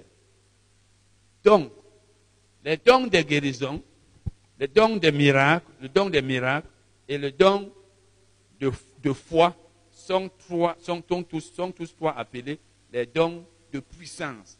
Parce que c'est les dons par lesquels Dieu fait quelque chose. Les dons de révélation, c'est les dons par lesquels Dieu révèle ou alors Dieu fait connaître quelque chose. Les dons de, de puissance, c'est les dons par lesquels Dieu fait. Soit il opère le miracle par une personne, soit il guérit un malade par une personne, soit il fait euh, recevoir le miracle à une personne. Donc ça fait quelque chose. Et il y a maintenant les dons vocaux. Ça vient de vocal. Et vocal vient de la voix. C'est les dons par lesquels Dieu dit quelque chose. Dieu dit quelque chose. Ou alors le Saint-Esprit dit. Donc il y a une parole qui sort de la bouche d'une personne. Parmi ces dons, il y a la prophétie. La prophétie est un don vocal. Vous êtes là, subitement, quelqu'un commence à prophétiser. Il dit quelque chose, vous entendez. Il y a la diversité des langues. Donc, quelqu'un parle en langue. Une langue qui peut être connue, comme elle peut ne pas être connue par ceux qui sont là. Et le don d'interprétation des langues. Quand le don d'interprétation se manifeste par une personne, cette personne-là interprète ce qu'une autre ou ce qu'elle-même a dit en une langue inconnue. Ça veut dire, je peux parler là maintenant en chinois. Je parle le chinois, je veux dire. Je, je parle le chinois. Comme aucun de vous ne comprend le chinois, Dieu me donne l'interprétation. Je vous interprète ce que j'ai dit. Pour que vous compreniez. Je vous dis ça en français. Ou bien Dieu utilise une autre personne. Ces trois dons sont vocaux. Parce que quand il y a prophétie, une personne parle. Quand il y a diversité de langues, une personne parle. Quand il y a interprétation des langues, une personne parle. Voilà donc les trois dons euh, du Saint-Esprit. Maintenant, Dieu peut utiliser n'importe quel, l'un de, de ces dons pour guérir une personne. Dieu peut utiliser n'importe quel de ces dons pour guérir une personne. Même le don, même le don de, même le discernement des esprits, la parole de connaissance, la foi, Dieu peut utiliser un quelconque de ces dons pour faire recevoir la guérison à quelqu'un. Dieu peut le faire. Mais les dons qui sont généralement utilisés pour guérir les malades sont les dons de puissance. Les dons qui sont généralement utilisés pour guérir les malades, les dons que Dieu utilise généralement, ce sont les dons de puissance, c'est-à-dire les dons de guérison, le don d'opérer les miracles et le don de foi. Le don de foi. maintenant, Dieu opère chacun de ces dons comme il veut. Quand vous lisez le verset, on n'a même pas lu ça tout à l'heure, lisons ça. Le verset 11. Un seul et même esprit opère toutes ces choses, les distribuant à chacun en particulier comme il veut. Donc un seul et même esprit c'est-à-dire le Saint-Esprit, opère toutes ces choses, opère tous ces dons, fait manifester tous ces dons, les distribuant à chacun en particulier comme l'Esprit veut. C'est l'Esprit qui décide de faire prophétiser tel. C'est l'Esprit qui décide de donner une parole de connaissance à tel. Personne ne peut décider. Personne ne peut dire que il faut que j'ai une parole de connaissance maintenant, que je vois les choses qui se sont passées euh, ou alors, oui, qui se sont passés hier. Il faut que je vois ce qui se passe maintenant à la maison. Il faut que je sache ce qui va se passer. Donc, la parole, personne ne peut. Je, m'en vais prophétiser. Parce que, comme hier, un, un, prédicateur très connu, il, paraît que lui aussi, il est déjà dans le jeu prophétise. Je disais à Virginie que, parce qu'elle disait, mais vraiment, il ne comprend pas, lui aussi. Je lui ai dit, non, tu sais, les gens, il y a des choses que les gens n'ont pas étudiées. Quelqu'un peut enseigner bien, mais il n'a pas étudié quelque chose et il parle. Quand quelqu'un dit je prophétise, ça veut dire qu'il ne comprend rien de la prophétie. Les gens qui disent je prophétise, c'est les gens, soit c'est des imposteurs, ils savent ce qu'ils font, c'est pour vous tromper, soit ils ne savent pas ce qu'on appelle prophétiser. Si quelqu'un est encore au niveau je prophétise, ça la prophétie n'est pas une chose qu'on décide de faire soi-même. C'est le Saint-Esprit qui parle par une personne sans qu'elle l'ait désiré, sans qu'elle l'ait programmé, sans qu'elle l'ait voulu. C'est Dieu qui parle par la personne. Donc, le Saint-Esprit opère tous ses dons comme il veut. Ce n'est pas moi qui choisis de prophétiser. Une vraie prophétie ne vient pas par la volonté d'un homme. Voilà donc ce que la Bible dit ici sur ces différents dons. Bon, maintenant, comme je l'ai dit, la plupart du temps, les trois dons que Dieu utilise beaucoup pour guérir les malades, ce sont les dons de, de puissance comme pour le cas de Lazare. Il y a eu le don des guérisons, par lequel Lazare a été guéri, après être ressuscité. Parce qu'il est mort d'une maladie. Et quand il est ressuscité, il n'est plus tombé malade, il n'est plus mort. Ça veut dire que la maladie là est partie. Et ça, c'était le don des guérisons. Parce qu'un mort ne peut pas être, quelqu'un qui est en train de ressusciter ne peut pas être guéri par la foi. Parce qu'il était mort. Il y a eu le don de, de, de, de miracles il y a eu le don de miracles, et il y a, eu aussi le don de foi. Donc, le don des miracles s'est manifesté par Jésus pour qu'il opère ce miracle-là. Et le don de foi aussi pour qu'il reçoive un miracle. Par exemple, le retour de, son esprit dans son corps. Quelqu'un qui est mort depuis quatre jours. Ça, c'est la foi. Et maintenant, disons que la rentrée de son corps dans un état frais, parce que son corps se décomposait déjà. C'est un miracle. Il faut un miracle pour que quelque chose qui est pourri redevienne frais. Donc, il y a eu les trois dons. Donc, la plupart du temps, les trois dons-là opèrent ensemble. Même quand c'est les dons des guérisons, parce que les dons des guérisons, c'est eux qui font recevoir la guérison. Le don des miracles n'est pas un don, on va voir ça tout à l'heure, le don des miracles, l'opérer des miracles, ne fait pas recevoir la guérison. Les guérisons ne sont pas dans le don des miracles. Ce sont les, les guérisons, les guérisons ne sont que dans le don des guérisons. Mais souvent, ces trois dons opèrent en même temps. Ça veut dire que c'est quand tu comprends que tu, tu discernes que ici c'est tel don.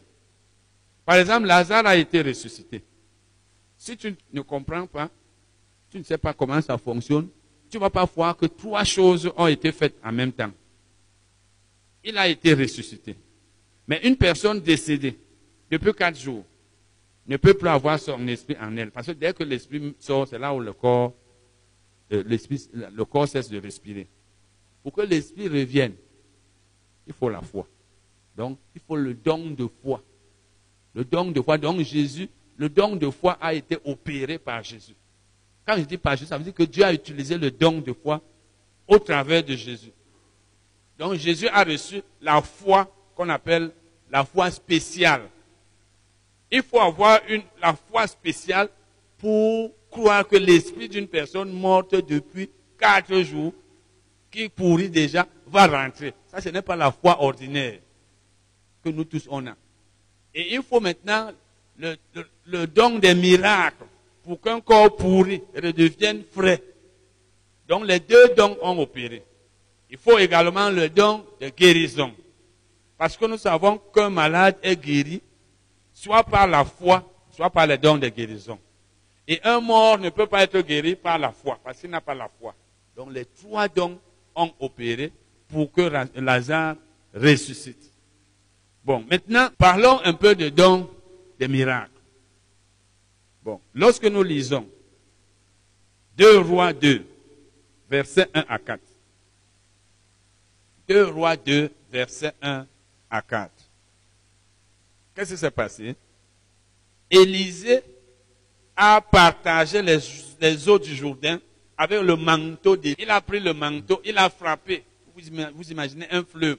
On frappe avec le manteau et les eaux se partagent, se séparent. Tout comme Moïse a été utilisé par Dieu pour diviser, pour partager les eaux de la mer Rouge. Là, c'est le don des miracles. Don des miracles. Un autre cas, le changement de la poussière en poux. Le poux. La poussière a été transformée en poux. Dans Exode 8, versets 12 et 13. C'est le don des miracles. Imaginez la poux qui devient le poux. Pardon, la poussière devient le poux. C'est le don des miracles. Exode 8, versets 12 et 13. Le changement de l'eau en vin. Jean 2, versets 7 à 11. Jésus a changé l'eau en vin. Il a transformé, l'eau est devenue le vin. C'est le don des miracles. Ils sont nombreux dans l'Ancien Testament, tous ces dons-là. C'est le don des miracles. Parce que, en fait, le, le don des miracles, c'est l'intervention de Dieu dans le cours normal des choses. Ça veut dire qu'il y a don des miracles quand Dieu intervient et in- interrompt le cours normal de la nature. C'est-à-dire quelque chose se passe de façon surnaturelle. Comment se fait-il que les eaux d'un fleuve se coupent? De façon naturelle C'est impossible. Comment se fait-il que l'eau devienne du vin? Comment se fait-il qu'on coupe le fleuve en frappant seulement avec un manteau? Ça, c'est le don des miracles. Et c'est Dieu qui fait donc cela. Ça veut dire, personne ne peut décider et dire, je m'en vais couper les eaux.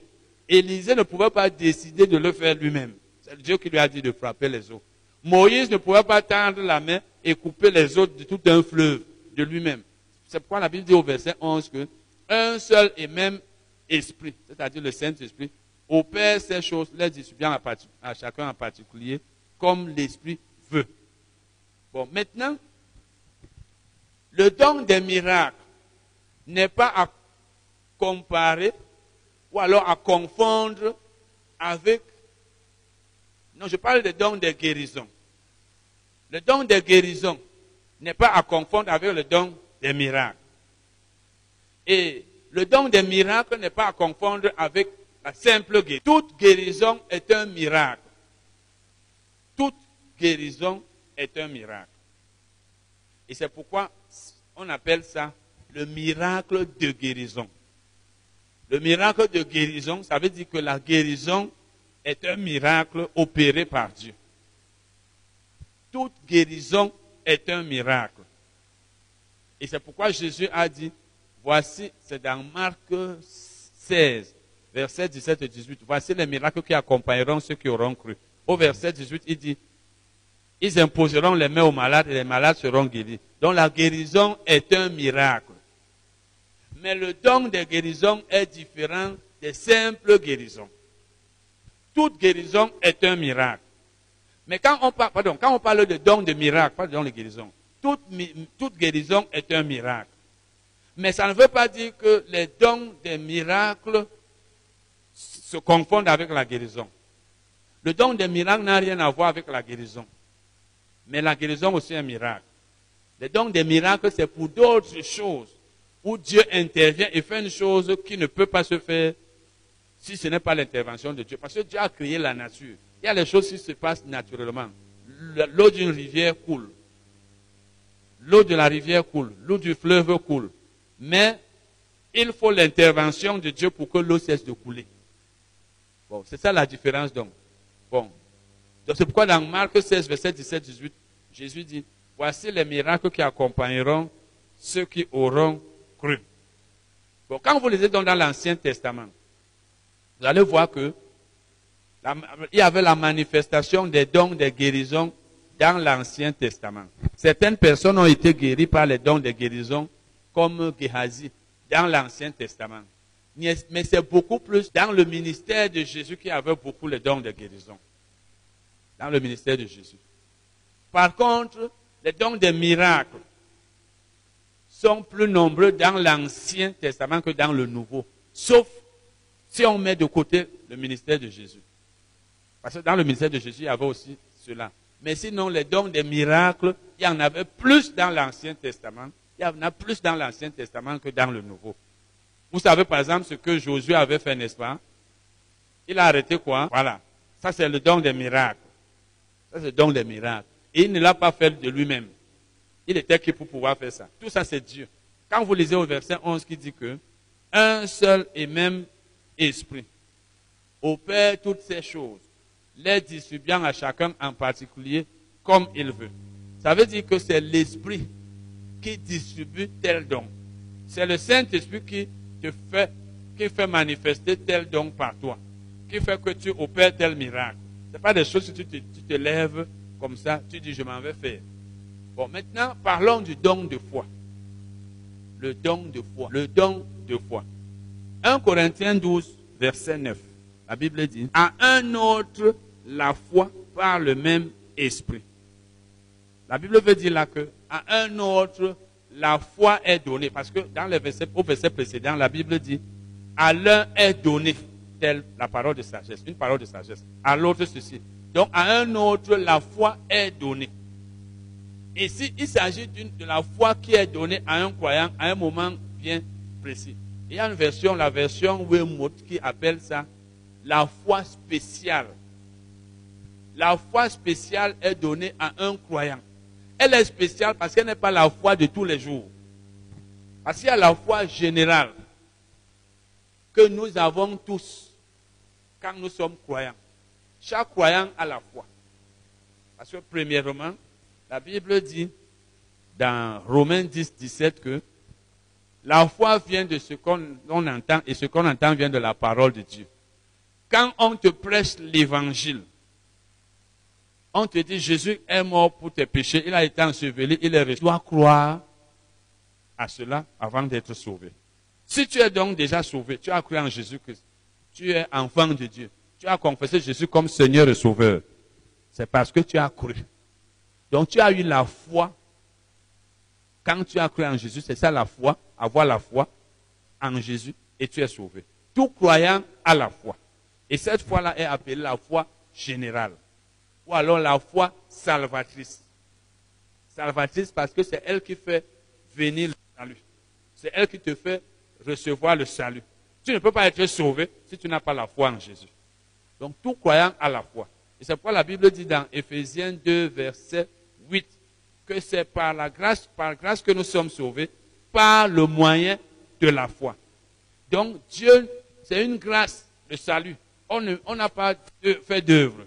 Mais, mais bien que ce soit une grâce, Dieu ne te donne pas le salut si tu n'as pas la foi. C'est pas la foi en Jésus que tu es sauvé.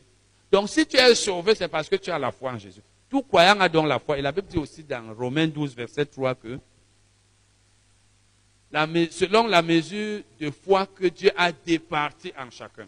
Donc, chaque croyant a la foi, qui est appelée la foi générale, ou alors la foi pour le salut, ou bien la foi salvatrice, c'est-à-dire la foi qui te fait recevoir le salut.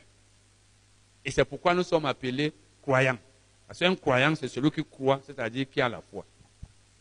Mais nous sommes en train de parler ici de la foi qui est un don du Saint-Esprit. Et la Bible, je vous ai dit, la version Weymouth appelle ça la foi spéciale. Elle est spéciale parce que tu la reçois à un moment donné, dans un but donné. Ce n'est pas la foi que tu as tous les jours. Chaque jour, tu as la foi en Jésus. Tu crois en Jésus chaque jour depuis que tu, es né. Enfin, depuis que tu as cru en lui. Tu crois en lui. Mais la foi spéciale, c'est une foi qui t'est donnée à un moment donné pour recevoir un miracle. Ce n'est pas la foi pour être sauvé. C'est différent. Ce n'est pas la foi pour être sauvé. Tu as déjà la foi pour être sauvé. Mais à un moment donné, Dieu peut vouloir que tu reçoives un miracle. Comme Jésus a reçu le miracle de la résurrection de Lazare. Dieu te donne alors cette foi-là. Parce qu'il faut que tu aies la foi pour que ce miracle arrive, pour qu'il se produise. Dieu, donc c'est une foi que tu ne mérites pas. Dieu te la donne. Et tu reçois donc un miracle que tu ne pouvais pas recevoir si tu n'avais pas cette foi. C'est pourquoi la version Weymouth appelle ça foi spéciale. Donc, tu la reçois à un moment et dès que tu reçois le miracle, c'est fini. Bon, maintenant, quand tu as donc la foi, la foi générale, ta foi spéciale, quand Dieu te la donne, c'est pour recevoir le miracle. Tu reçois donc le miracle. Donc il ne faut pas confondre la foi générale avec la foi spéciale. La foi générale, c'est là tout le temps, mais la foi spéciale, ça vient à un moment donné. Et il ne faut pas non plus confondre la foi spéciale ou la foi générale avec la foi qui est un fruit du Saint-Esprit. Lisons ça dans Galates 5, verset 22. Galates 5, verset 22, la Bible dit, mais le fruit de l'esprit, c'est l'amour, la joie, la paix, la patience, la bonté, la bénignité, la fidélité, la douceur, la tempérance. Le mot grec traduit ici par fidélité, ça c'est la traduction littérale. Dans d'autres versions, vous verrez la foi. Vous verrez la foi. Donc ici, ce n'est pas la foi pour être sauvé. Puisque la foi pour être sauvé, tu, l'as. La, ce n'est pas la foi spéciale. Puisque la foi spéciale, Dieu te la donne, Dieu te la donne à un moment donné. Ici, c'est le caractère. Nous avons déjà vu ça ici. On a, eu on a eu des enseignements ici sur le caractère chrétien. La fidélité, c'est un caractère. Et ça se développe, ça croît, ça grandit. C'est toi qui dois faire grandir ta fidélité. Que tu deviennes de plus en plus fidèle. Un chrétien fidèle, c'est un chrétien qui honore sa parole, en qui on peut faire confiance. Là, c'est pour le caractère. Donc, il y a donc trois types de foi. La foi générale, qui nous fait recevoir le salut, et elle, vient avant notre conversion. Et c'est elle qui nous permet d'être convertis. Elle vient avant notre salut, la foi générale. Quand je crois en Jésus, j'ai foi en lui, je suis sauvé. J'ai donc déjà la foi générale. Maintenant, il peut arriver que Dieu utilise la foi spéciale, qu'il me la donne à un moment donné pour recevoir un miracle. Il peut ne pas le faire. Moi, je suis sauvé. Et l'autre foi, c'est la fidélité. Moi-même qui dois travailler sur ça. Donc voilà les trois types de foi. Quand tu comprends donc ça, c'est là où tu peux maintenant savoir que dans tel cas, il y a eu la foi spéciale ou non. Bon, maintenant, dans 1 Corinthiens 12, verset 1, la Bible dit qu'un seul et même esprit opère tous les dons du Saint-Esprit. Ça veut dire que la foi spéciale est opérée ou donnée par le Saint-Esprit. Mais ce n'est pas le Saint-Esprit qui fait que tu sois fidèle. C'est toi-même. Ça, c'est un travail personnel. Tout comme la marche dans l'amour. Ce n'est pas le Saint-Esprit qui te rend, il t'aide seulement. C'est un fruit que tu dois développer toi-même. Alors que quand il faut que la foi spéciale se manifeste, ça ne dépend pas de toi. Ça ne dépend pas de toi. Donc les fruits, de les dons du Saint-Esprit, ce n'est pas des choses qu'une personne décide elle-même d'opérer. Bon, maintenant, le don de foi. Il y a aussi le don de foi qui a une capacité surnaturelle telle que, donc Dieu te donne la, foi telle que quand tu dis une parole, Dieu accomplit ça comme si c'était sa propre parole. Mais ça t'est donné. C'est-à-dire, Dieu te rend capable de dire les choses. Quand tu dis, ça s'accomplit. Mais c'est Dieu qui fait ça. Tu deviens un peu comme si tu étais Dieu. Dieu, quand il te donne cette foi-là, quand tu parles, Dieu accomplit. Il accomplit ça. Ou alors, il fait que ça se produise comme si c'est lui qui avait parlé, alors que c'est un être humain qui a parlé. Mais c'est parce que Dieu lui a donné ça. Donc voilà un peu les différents dons du Saint-Esprit. Bon, brièvement, on va continuer ça la semaine prochaine. Ça veut donc dire que quand tu sais que le don de foi, c'est pour recevoir un miracle, le don de guérison, c'est pour recevoir la guérison, le don d'opérer les miracles, c'est pour opérer un miracle. Parce que recevoir un miracle et opérer, c'est deux choses différentes. Et la, les dons de guérison ne concernent que la guérison. Les dons des miracles ne concernent pas la guérison. On ne reçoit pas la guérison par les dons des miracles. Mais on reçoit la guérison soit par la foi, soit par les dons de guérison. Donc tout ça, c'est des dons que Dieu utilise. Ça veut dire que tu peux voir quelqu'un qui est guéri parce qu'il a utilisé les dons de guérison. Peut-être qu'il n'avait même pas la foi. Mais il peut aussi arriver que ces dons de guérison s'opèrent avec un autre don. Par exemple, avec une, prophétie. Quelqu'un peut venir, ou alors avec une parole de sagesse ou de connaissance. Quelqu'un peut prophétiser. Il prophétise et en même temps, il y a une manifestation des dons de guérison. Ça veut dire les les deux dons ont opéré. Parce que la prophétie veut dire que comme je suis là, subitement le Saint-Esprit me pousse à parler. Et je dis à quelqu'un, le Seigneur me demande de te dire que tu es guéri de ta maladie. Il y a là deux dons. Il y a d'abord la prophétie. Parce que quand je parle à quelqu'un de la part de Dieu, je dis, le Seigneur m'a dit. Si je ne suis pas en train de mentir, c'est une prophétie. Parce que prophétiser peut dire parler de la part de Dieu. C'est une prophétie qui est en train de sortir de ma bouche. Je suis en train de prophétiser. Mais en même temps, la personne est en train de recevoir la guérison. Donc, ça veut dire que Dieu lui a donné la guérison par une prophétie. Donc, c'est un peu comme ça. Et il peut aussi arriver, par exemple, que par le discernement des esprits, peut-être je vois, je vois, Dieu me montre que la personne est malade. Et il me demande de lui dire qu'elle est guérie et elle est guérie. Là, il y a trois dons. Comme elle est guérie, elle n'avait pas la foi. C'est les dons de guérison. Comme je lui ai dit ce que Dieu m'a dit, c'est la prophétie. Comme j'ai vu, avant de lui dire, Dieu m'a montré, c'est le discernement des esprits. Donc les trois dons ont opéré et lui, il est guéri. Et si tu ne sais pas, tu ne comprends pas, tu ne peux pas savoir qu'il y a trois dons. Donc Dieu peut utiliser l'un ou l'autre ou plusieurs de ces dons du Saint-Esprit pour guérir un malade. Nous allons continuer ça la semaine. Les deux choses qui font recevoir la guérison. Nous allons continuer donc de voir les deux choses qui font recevoir la guérison. Nous avons vu ça la semaine passée. Vous savez, la puissance de Dieu guérit dans tous les cas de guérison. C'est la puissance de Dieu qui guérit. Vous savez déjà qu'il y a deux cas, si on peut les appeler ainsi, ou deux manières que Dieu peut utiliser pour guérir les malades. Il y a la foi du malade. Bien sûr, il faut la, puissance de Dieu agir quand il y a la foi. C'est ce que nous continuons de voir ce soir. Mais il y a aussi un cas exceptionnel, la guérison par les dons des guérisons.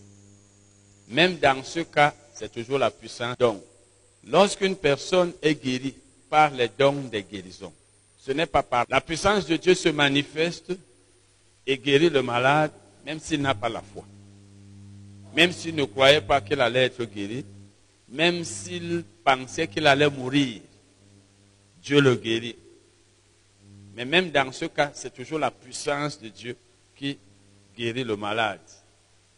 Et vous le savez, les dons de guérison sont sélectifs. Dieu choisit qui il veut. Mais lorsqu'il faut être guéri la foi, bien que ce soit toujours la puissance de Dieu qui guérisse, cette fois, il faut la foi. Donc, quand ce n'est pas le don de guérison, il n'y a pas la foi. Mais c'est toujours la puissance de Dieu qui guérit. Lorsque nous lisons 1 Corinthiens 12, versets 7 à 11, la Bible nous dit, Or, à chacun, la manifestation de l'Esprit est donnée pour l'utilité commune. Donc, l'Esprit se manifeste et à l'un est donné tel don. Donc, quand l'Esprit se manifeste, il y a plusieurs dons du Saint-Esprit qui sont opérés. Et parmi ces dons, il y a les dons de guérison. Donc, quand il y a don de guérison, un malade est guéri sans qu'il ait la foi, c'est toujours la puissance de Dieu qui l'a guéri. Il n'y a pas de possibilité de guérison sans la puissance de Dieu. C'est elle qui guérit dans tous les cas. C'est pourquoi dans Luc 5, 17, la Bible dit que Jésus enseignait et la puissance de Dieu se manifestait par des guérisons. Donc c'est la puissance de Dieu qui guérit toujours, que ce soit par les dons de guérison ou pas. Maintenant, dans les la guérison par la foi, c'est toujours la puissance de Dieu. Seulement, dans ce cas, il y a deux choses qui interviennent. La puissance de Dieu, mais avant ça, la foi. Alors que là-bas, dans les dons de guérison, on peut dire la grâce de Dieu. On peut dire que c'est la grâce qui fait recevoir la guérison. La grâce de Dieu qui fait que le Saint-Esprit se manifeste.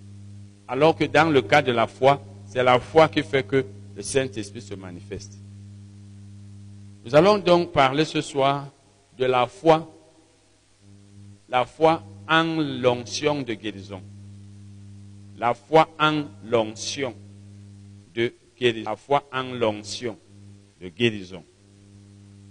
Nous précisons l'onction de guérison parce que l'onction étant la puissance du Saint-Esprit, elle agit souvent dans d'autres cas, dans des cas qui ne sont pas la guérison. C'est toujours l'onction qui fait qu'une personne parle en langue. C'est la puissance de Dieu qui vient sur une personne et commence à parler en langue. C'est l'onction qui, vient sur une personne et commence à prophétiser. Et donc c'est la puissance de Dieu. Donc le Saint-Esprit se manifeste de plusieurs manières plusieurs onctions, plusieurs types d'onctions, mais c'est le même Saint-Esprit qui se manifeste ainsi. l'onction qui fait qu'une personne parle en langue, c'est toujours la puissance du Saint-Esprit. L'onction qui fait qu'une personne prophétise, c'est toujours la puissance du Saint-Esprit. Mais l'onction de guérison, qui est aussi la puissance du Saint-Esprit, n'est pas la même onction que l'onction qui fait parler, qui fait prophétiser, que l'onction qui est sur un homme que Dieu a appelé.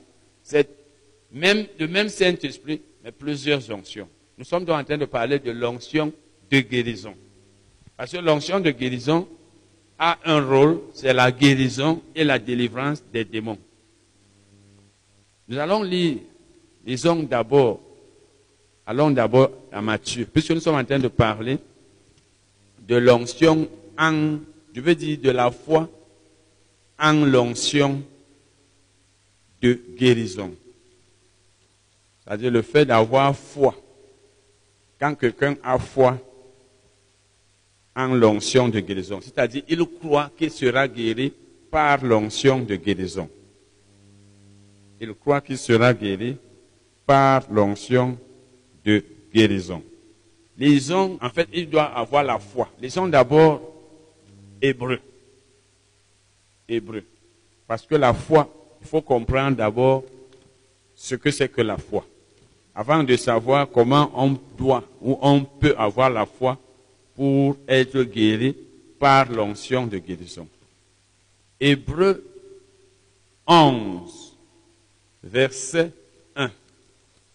Ce verset nous donne la définition du mot foi. Or, la foi est une ferme assurance des choses qu'on espère, une démonstration de celles qu'on ne voit pas. Il y a la nouvelle version internationale d'aujourd'hui qui dit, la foi c'est être sûr de ce que nous espérons et certain de ce que nous ne voyons pas. La personne qui a la foi est sûre. Elle espère quelque chose et l'espérance est future. Mais elle est sûre de cette chose. Elle a l'assurance. Quand tu es sûr d'une chose, il n'y a pas de doute en toi. C'est ça la foi. S'il y a doute, il n'y a pas la foi. Il n'y a pas la foi et le doute en même temps. Donc, la foi, c'est une ferme assurance. Pas une simple assurance, mais une ferme. Donc, une assurance ferme qui n'est pas ébranlable. Quand tu es sûr de quelque chose, comme tu as par exemple ton argent en main, tu es sûr que tu ne vas pas marcher à pied. Personne ne peut te faire croire que tu vas marcher à pied, toi voyant ton argent en main. C'est quand tu n'as pas d'argent, ou tu comptes sur quelqu'un, ou alors peut-être ton porte-monnaie quelque part, tu te dis peut-être qu'on a volé ton argent. C'est là où tu peux avoir des doutes. Mais tu ne peux pas avoir ton argent en main, tu vas emprunter le taxi et tu n'es pas sûr. Et quand on est sûr d'une chose, soit, soit, ça veut dire très souvent qu'on a ça en main ou on est en train de voir ça. C'est ça la foi donc. La foi, c'est une ferme assurance. Donc on, est sûr des choses qu'on espère. Donc j'espère recevoir quelque chose. Je ne l'ai pas encore. Parce qu'on ne peut pas espérer ce qu'on voit déjà, en fait ce qu'on a déjà. On espère, ça veut dire que ce n'est pas encore arrivé. J'espère être guéri. Et l'espérance, quand tu espères, ça veut dire que tu souhaites d'abord. Tu ne peux pas espérer une chose que tu ne veux pas. Je veux être guéri. Et comme je veux être guéri, j'espère. Donc il n'y a pas le désespoir. Quand tu désespères, ça veut dire que tu, as, tu, tu as déjà mis la foi à côté. Même dans les choses que nous attendons de Dieu, même les choses que nous lui avons demandées. Si tu as demandé quelque chose à Dieu, et tu désespères, donc tu penses que ça ne va plus arriver, ça veut dire que tu n'as plus la foi. C'est donc les choses qu'on espère. Donc on attend ça, on est dans l'attente. Et une démonstration, une preuve de ce qu'on ne voit pas. J'attends quelque chose. D'abord, je veux quelque chose. Je veux la guérison. J'espère que je serai guéri. J'ai confiance, donc j'espère, je suis dans l'attente. Je ne suis pas désespéré. Mais je ne, je ne la vois pas avec les yeux physiques. Donc, mais j'ai la preuve que je l'ai déjà. Donc quand je regarde, ça ne se voit pas là. Que comme tu peux avoir besoin d'argent. Tu regardes dans ta maison, tu n'as pas d'argent. Dans ton porte-monnaie, tu peux avoir besoin de nourriture. Tu regardes, il n'y a rien à manger. Mais toi, tu as la foi que tu vas manger. Et c'est ça qui fait donc que la foi te fait voir dans le, roi, le règne spirituel les choses qu'on ne voit pas avec les yeux physiques. Pendant que celui qui n'a pas la foi Tu dis, il n'y a rien. Toi, tu vois. Et c'est cette foi qui fait que les choses invisibles deviennent visibles. Donc la foi est une ferme assurance des choses qu'on espère, une démonstration, une preuve. Donc, vous savez, la preuve, c'est que tu as ça, tu vois, c'est comme si c'est là. Tu as dans ton cœur la conviction que tu as cette chose, alors que ce n'est pas encore là à tes yeux. Quand tu as donc déjà cette foi, et tu l'as en l'onction, c'est là où l'onction marche. Nous allons maintenant lire Matthieu 14. Matthieu 14, versets 35 et 36. Matthieu 14, verset 35. Allons d'abord à Luc. Lisons d'abord Luc 4. Luc 4, là où la Bible commence à parler de l'onction de Jésus. L'onction de Jésus.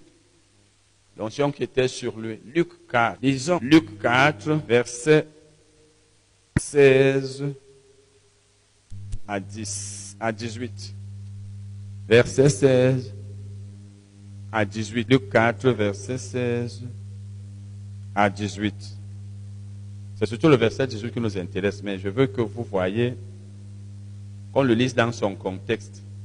Il, c'est Jésus, hein, il se rendit à Nazareth, où il avait été élevé, et selon sa coutume, il entra dans la synagogue le jour du sabbat. Il se leva pour faire la lecture et on lui remit le livre du prophète Ésaïe. L'ayant déroulé, il trouva l'endroit où il était. L'Esprit du Seigneur est sur moi parce qu'il m'a oint pour annoncer une bonne nouvelle aux pauvres. Donc Jésus était oint pour annoncer la bonne nouvelle. On peut être loin pour prêcher. Ça, c'est annoncer et prêcher, c'est la même chose. Il y a des gens qui sont loin pour prêcher. Donc, ils ont l'onction sur eux.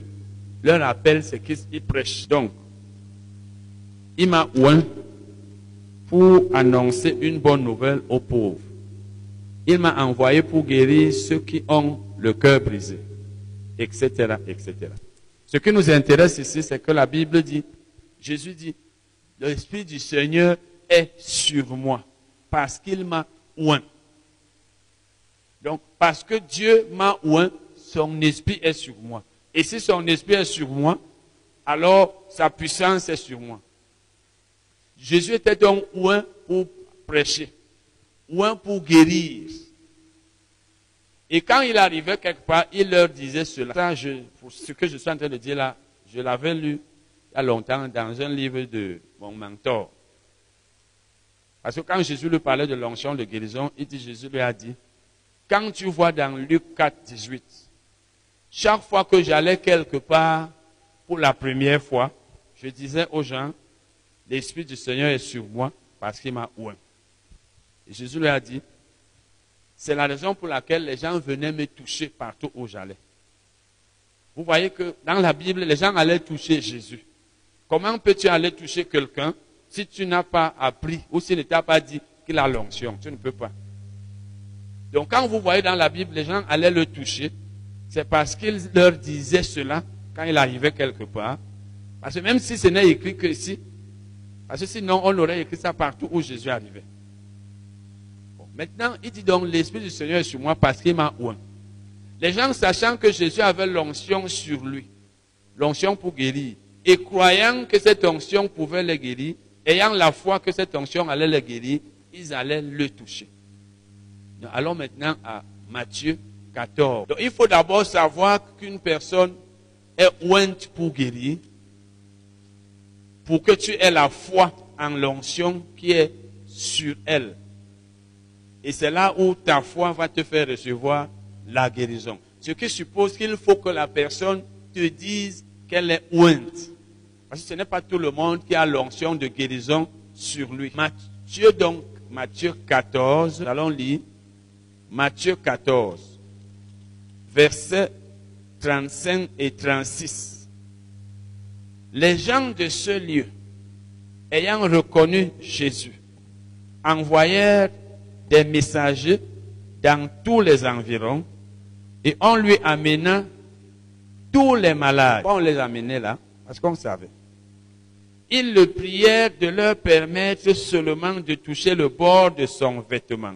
Et tous ceux qui le touchaient, qui le touchèrent, furent guéris. Donc quand on amenait les malades, ils le priaient. S'il te plaît, permets-nous de toucher seulement le bord de tes vêtements. Pourquoi? Parce qu'il leur disait, l'onction est sur moi pour guérir. Et les gens savaient que quand on le touchait, on était guéri. Donc, premièrement, il le leur disait, parce que la foi vient de ce qu'on entend. Tu ne peux pas avoir la foi que tu seras guéri par l'onction de guérison d'une personne si on ne t'a pas dit, ou si la personne ne t'a pas dit qu'elle a l'onction de guérison. Il les informait d'abord. Une fois qu'ils étaient donc informés qu'il était ouin pour guérir, il leur fallait avoir la foi. Parce que tu peux ne pas avoir la foi parce que tu n'as pas été informé qu'une personne a l'onction de guérison. Et tu ne seras pas guéri. Mais tu peux aussi ne pas être guéri parce que tu as refusé de croire. Parce que je vous ai dit que le manque de foi vient soit de l'ignorance, soit de, du refus ou alors de la difficulté à se laisser persuader. Tu sais bien quelque chose, mais tu refuses, tu dis que tu ne crois pas. C'est pourquoi on peut avoir les mêmes enseignements. Ça marche pour les uns, ça ne marche pas pour les autres. On peut avoir les mêmes enseignements. Les uns croient, les autres ne croient pas. On peut vous enseigner que Dieu vous protège. N'ayez pas peur du diable. Mais parmi vous, il y en a qui craignent que le diable puisse les tuer. Qui pensent que le diable est plus fort? Donc, qu'il est très fort? Je vous ai par exemple parlé de certaines rumeurs. Quelqu'un est dans un ministère et il, a peur. Il dit que non, je vais mourir là parce qu'il y a ceci. Ça veut dire que tu ne crois pas aux enseignements sur la protection. Donc, quand il leur disait, les gens entendaient. Ceux qui croyaient qu'effectivement il y avait l'onction sur lui et que cette onction pouvait guérir, ce sont eux qui allaient le toucher. Et certainement, il y en avait là parmi les malades qui disaient, ah, comment tu peux toucher quelqu'un et tu es guéri? Et il ne pouvait pas être guéri. Donc il faut d'abord la connaissance de la parole, il faut la foi en la parole. Il faut qu'on t'informe qu'une personne a l'onction ou qu'elle t'informe et que tu crois que cette onction existe et qu'elle peut te guérir. C'est là où ta foi va marcher. Bon. les gens le priaient donc de, de le toucher, de leur permettre de le toucher. Et quand Jésus leur permettait de le toucher, ils allaient tout simplement le toucher et ils étaient guéris. Par leur foi. C'est ce qui se passait. Donc ils avaient la foi en l'onction de guérison qui était sur Jésus. L'onction de guérison est sur la personne. Elle est sur elle. L'onction pour le ministère est sur la personne. Quand vous lisez en deux rois, vous voyez, quand Élie est parti, il a laissé Élisée. Lorsqu'Élisée est arrivé devant les fils des prophètes, ils ont dit, l'esprit d'Élie est sur Élisée. L'esprit là veut dire l'onction du prophète Élie est sur Élisée.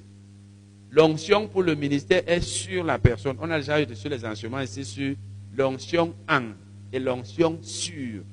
La puissance de Dieu qui est sur toi, c'est pour les autres. La puissance de Dieu qui est en toi, c'est pour toi-même. Ce n'est pas, pas le Saint-Esprit qui est en toi que le Saint-Esprit, que Dieu te parle. Donc l'onction était sur Jésus. Il fallait donc le toucher. Et ceux qui le touchaient étaient guéris parce qu'ils avaient la foi. Ceux qui ne le touchaient pas, soit parce qu'ils n'avaient pas appris que Jésus était ouin, soit parce qu'ils avaient appris mais avaient refusé, ils ne pouvaient pas être guéris. Donc il faut avoir, c'est la même chose. Il faut avoir la foi en la parole de Dieu pour qu'elle marche. 1 Thessaloniciens 2, verset 13 la parole de Dieu agit en vous qui croyez. Donc l'onction de guérison agit en ceux qui croient en cette onction. Nous allons maintenant lire le passage le plus clair sur l'onction, Marc 5. Marc 5. Même Matthieu en parle. Matthieu parle aussi de la guérison de la femme qui avait une perte de sang. Luc en parle également. mais c'est dans Marc qu'il y a beaucoup de détails. C'est là où c'est plus long. Nous allons donc lire Marc 5, versets 25 à 34. Ce passage nous montre clairement que c'est la foi en l'onction qui a fait recevoir la guérison à cette femme. La foi en l'onction veut dire le fait de croire que l'onction pouvait la guérir. Nous allons lire. Or, il y avait une femme atteinte d'une perte de sang depuis 12 ans. Je ne sais pas si tu as une maladie ici depuis 6 mois, depuis 2 mois, depuis un an. Je ne sais pas. Mais quand, quand tu vas voir ici, comme tu vas, tu vas le voir, et tu l'as déjà peut-être vu déjà, peut-être tu l'as déjà vu, Dieu, la puissance de Dieu agit, quelle que soit la durée de la maladie, dans le corps d'une personne. Donc ne te dis jamais, cette maladie a mis trop long sur moi. Est-ce que je peux encore être guéri? C'est à l'hôpital qu'on peut te dire qu'on ne peut plus te guérir, que tu ne peux plus être guéri. C'est à l'hôpital qu'on peut te dire que c'est une maladie chronique ou incurable. C'est à l'hôpital qu'on peut te dire non, elle a déjà atteint un niveau tel que ce n'est plus possible. C'est à l'hôpital qu'on peut te dire que si tu n'as pas pu être guéri, si tu as été dans tel hôpital qui est le meilleur, dans tel autre, vraiment ne t'attends pas à ce que tu puisses être guéri. Avec Dieu, la guérison est possible, quelle que soit la maladie, quelle que soit sa gravité, quelle que soit sa durée. Il faut seulement que tu crois. Donc cette, femme, nous dit la Bible, avait une perte de sang depuis 12 ans. Quand une maladie a fait déjà 12 ans, on risque de ne même plus croire qu'on va être guéri. Elle avait beaucoup souffert entre les mains de plusieurs médecins, comme toute personne qui peut avoir consulté de nombreux médecins. Ça veut dire qu'elle est allée à tel endroit, elle est allée voir tel médecin, il n'a pas pu la guérir. Elle est allée là-bas, on a injecté. Tu es allé là-bas, il y a eu les perfusions. Là-bas, les comprimés.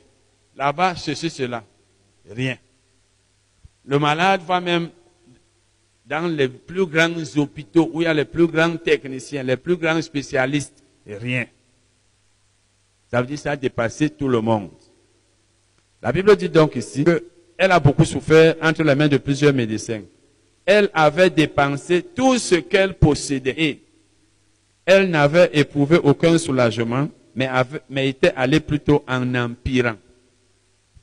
Lorsqu'un malade dépense une certaine somme d'argent et qu'il en a encore, qu'il a encore de l'argent dans sa, à sa banque, dans sa maison, dans ses poches, dans son porte-monnaie, il y a encore de l'espoir.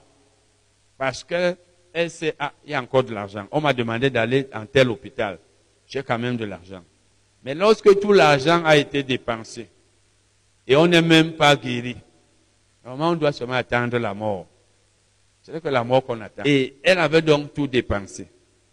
La maladie s'était même plutôt aggravée. Elle n'avait même pas baissé. Ayant entendu parler de Jésus, et la foi vient de ce qu'on entend la foi en l'onction qui était sur Jésus, cette femme l'a eu parce qu'on lui a parlé de Jésus. C'est comme le salut. La Bible nous dit dans Romains 10, 14 qu'on ne peut pas être sauvé si on n'a pas entendu parler de Jésus. Il faut que tu entendes parler de Jésus pour que tu aies la foi que Jésus sauve, que Jésus est mort pour tes péchés. Il faut donc que tu entendes parler de Jésus comme étant une personne qui a l'onction de guérison pour que tu crois que tu vas être guéri par cette onction de guérison. Donc cette femme a entendu parler de Jésus. On lui a dit, il y a un homme, ou alors elle a entendu les gens dire, il y a un homme qui, qui passe ici dans les villages, qu'on appelle Jésus. On dit que c'est un envoyé de Dieu. Quand on le touche seulement, on est guéri. Peut-être qu'elle a même vu des gens qui lui ont dit, ma soeur, j'étais malade, j'avais tellement. On nous a dit que ce Jésus l'a guéri. Moi-même que tu vois là, je l'ai touché. Peut-être qu'elle a vu les paralytiques, les gens qui étaient paralysés avant, guéri. Elle leur, a, demandé, mais vous avez été guéri comme?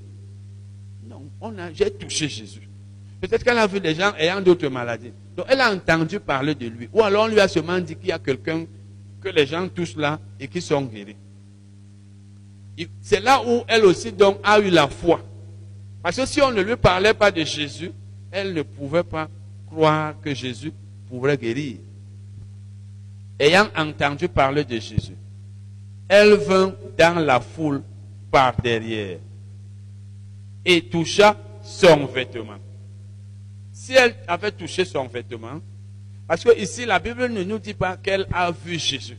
Parce que d'autres personnes allaient toucher Jésus pour être guéries, d'autres malades, parce que Jésus leur disait, l'onction est sur moi. Mais quant à elle, elle, n'a pas vu Jésus. Elle n'a pas entendu Jésus dire. Si elle est allée toucher Jésus, toucher le bord de son vêtement, ça veut dire qu'on lui a dit, on lui a dit que quand on touche Jésus, on est guéri. Tu ne peux pas te lever comme ça, tu vas seulement toucher le, bord de vêtement d'une personne, surtout que tu n'as même jamais entendu dire qu'un malade a été guéri en touchant le bord de, de vêtement d'une personne. Elle est donc allée par derrière. Et la Bible dit, elle a touché le vêtement de Jésus. Touché seulement. Ça veut dire qu'elle avait l'onction, pardon, elle avait la foi pour être guérie par cette onction. Elle avait la foi en l'onction de guérison qui était. Maintenant, la Bible continue en disant, la raison pour laquelle, parce qu'elle dit car, la raison pour laquelle elle est allée toucher Jésus est qu'elle se disait, si je puis seulement toucher ses vêtements, je serai guéri. Voilà ce qu'elle se disait. Elle a dit des paroles et elle a cru. La parole que tu dis vient de la pensée que tu as et vient de la foi que tu as dans le cœur. Rappelez-vous, la Bible dit dans 2 Corinthiens 5, non, 4, 13, 2 Corinthiens 4, 13. Et comme nous avons le même esprit de foi qui est exprimé dans cette parole de l'Écriture. J'ai cru, c'est pourquoi j'ai parlé. Ça, c'est le psaume 116, verset 10, où le psalmiste avait dit, j'ai cru, c'est pourquoi j'ai parlé. Ça veut dire, si j'ai parlé, c'est parce que j'ai cru. Si j'ai parlé, c'est parce que j'ai la foi. Comme j'ai la foi, j'ai dit ce que je crois. Et, et puis, quand tu dis quelque chose, c'est de l'abondance du cœur que la bouche parle. Ce qu'une personne dit, si elle le croit, ça va s'accomplir. C'est comme le salut. Si quelqu'un confesse de sa bouche le Seigneur Jésus, Romains 10, verset 9 et 10, et s'il croit dans son cœur que Dieu l'a reçu des morts, il sera sauvé. Marc 11, 23. Si quelqu'un dit à cette montagne, ôte-toi de là, et s'il ne doute point en son cœur, mais croit, il le verra s'accomplir. Donc quand tu crois et tu dis, ça s'accomplit. Quand tu dis et tu as la foi, ça s'accomplit. Cette femme donc avait la foi. Et elle a dit, je vous ai déjà enseigné ici sur l'histoire de David. Si David a vaincu Goliath, l'une des raisons c'est qu'il a dit. Tout ce qui est arrivé, Goliath a fait des déclarations, David a fait des déclarations à Goliath en disant, c'est Dieu qui va te vaincre. Toi, tu me combats avec le javelot, la lance, etc., l'épée, mais moi, je te combats au nom de l'éternel des armées. C'est l'éternel qui va te combattre. Je vais te gagner. Quand tu dis et tu crois, et c'est la volonté de Dieu, ça s'accomplit. Donc cette femme a dit, avant d'aller, la Bible dit, c'est parce qu'elle a dit qu'elle allait toucher Jésus. Elle n'a pas touché parce qu'on l'a poussé ou parce qu'on a dit vas-y. Elle a cru, elle a parlé. Quand tu associes les paroles de ta bouche à la foi de ton cœur, rien ne peut plus empêcher que ça s'accomplisse. Et bien sûr, c'est surtout le, cœur qui compte. Parce que tu peux parler, mais dans le cœur, tu n'as pas la foi, ou bien tu doutes. Elle dit donc, si seulement, elle dit, si seulement si je puis seulement toucher ses vêtements, je serai guéri. Ça veut dire, la seule condition que je dois remplir, c'est toucher ses vêtements. Si je ne peux pas les toucher, c'est là où je ne serai pas guéri. Mais si moi je le touche, je les touche, je serai guéri. Il n'y avait pas de doute. La foi n'a pas de peut-être. Bon, je vais quand même essayer. Peut-être que on ne sait jamais. Bon, je pense que je vais voir si ce n'est pas la foi. Ça veut dire que la conviction n'est pas dans ton cœur. La conviction n'est pas dans le cœur, quel que soit ce que tu fais, même si c'est la volonté de Dieu, ne sois pas sûr. Et maintenant donc, la Bible nous dit, elle a donc touché. Mais avant de toucher, elle a dit. Dès qu'elle a touché, la Bible dit, Jésus, pardon, au même instant, la perte de sang s'arrêta. Et elle sentit dans son corps qu'elle était guérie de son mal. Vous voyez que sa foi a marché au même moment. Là, il n'y a pas eu de, de manifestation progressive. Il n'y a pas eu de manifestation progressive qu'il faut toucher, même si souvent ça arrive. Dès qu'elle a touché, ça s'est arrêté. La perte de sang s'est arrêtée, nous dit la Bible. Et la Bible dit qu'elle sentit dans son corps qu'elle avait été, qu'elle était guérie de son mal. Quand tu as une perte de sang et tu es guéri, ça s'arrête au même moment, tu le ressens. C'est comme quelqu'un qui a, par exemple, le, le rhume, la morve sort. Si ça s'arrête, au même moment, les narines sont sèches. Donc, elle a été guérie à l'instant. Jésus connut aussitôt en lui-même qu'une force était sortie de lui. Pourquoi? Parce que, je vous ai déjà dit ici, l'onction de guérison a des mesures. Et l'onction, c'est une substance tangible. L'onction est une substance tangible, c'est-à-dire quelque chose qu'on connaît en touchant. Tu peux toucher, tu ressens, ça pèse à une certaine mesure. Jésus a donc senti. La Bible dit, Jésus a connu aussitôt en lui-même qu'une force était sortie de lui. Parce que l'onction de guérison, c'est comme une force. C'est une puissance. Quand la force la sort, c'est comme quelqu'un qui pèse un certain nombre de kilos. Si un certain nombre de kilos sortent de son corps, il va le ressentir. C'est comme quelqu'un qui a beaucoup mangé et on vide son ventre. C'est comme quelqu'un qui a une maladie, peut-être un kyste, un fibrome, et ça pèse. Quand on opère, on enlève, le corps ne pèse plus.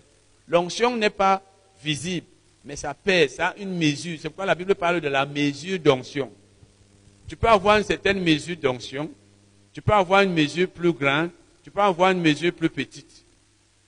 L'onction a des mesures. Et chaque personne ointe, que ce soit l'onction de guérison, l'onction pour le ministère ou notre onction a une mesure d'onction.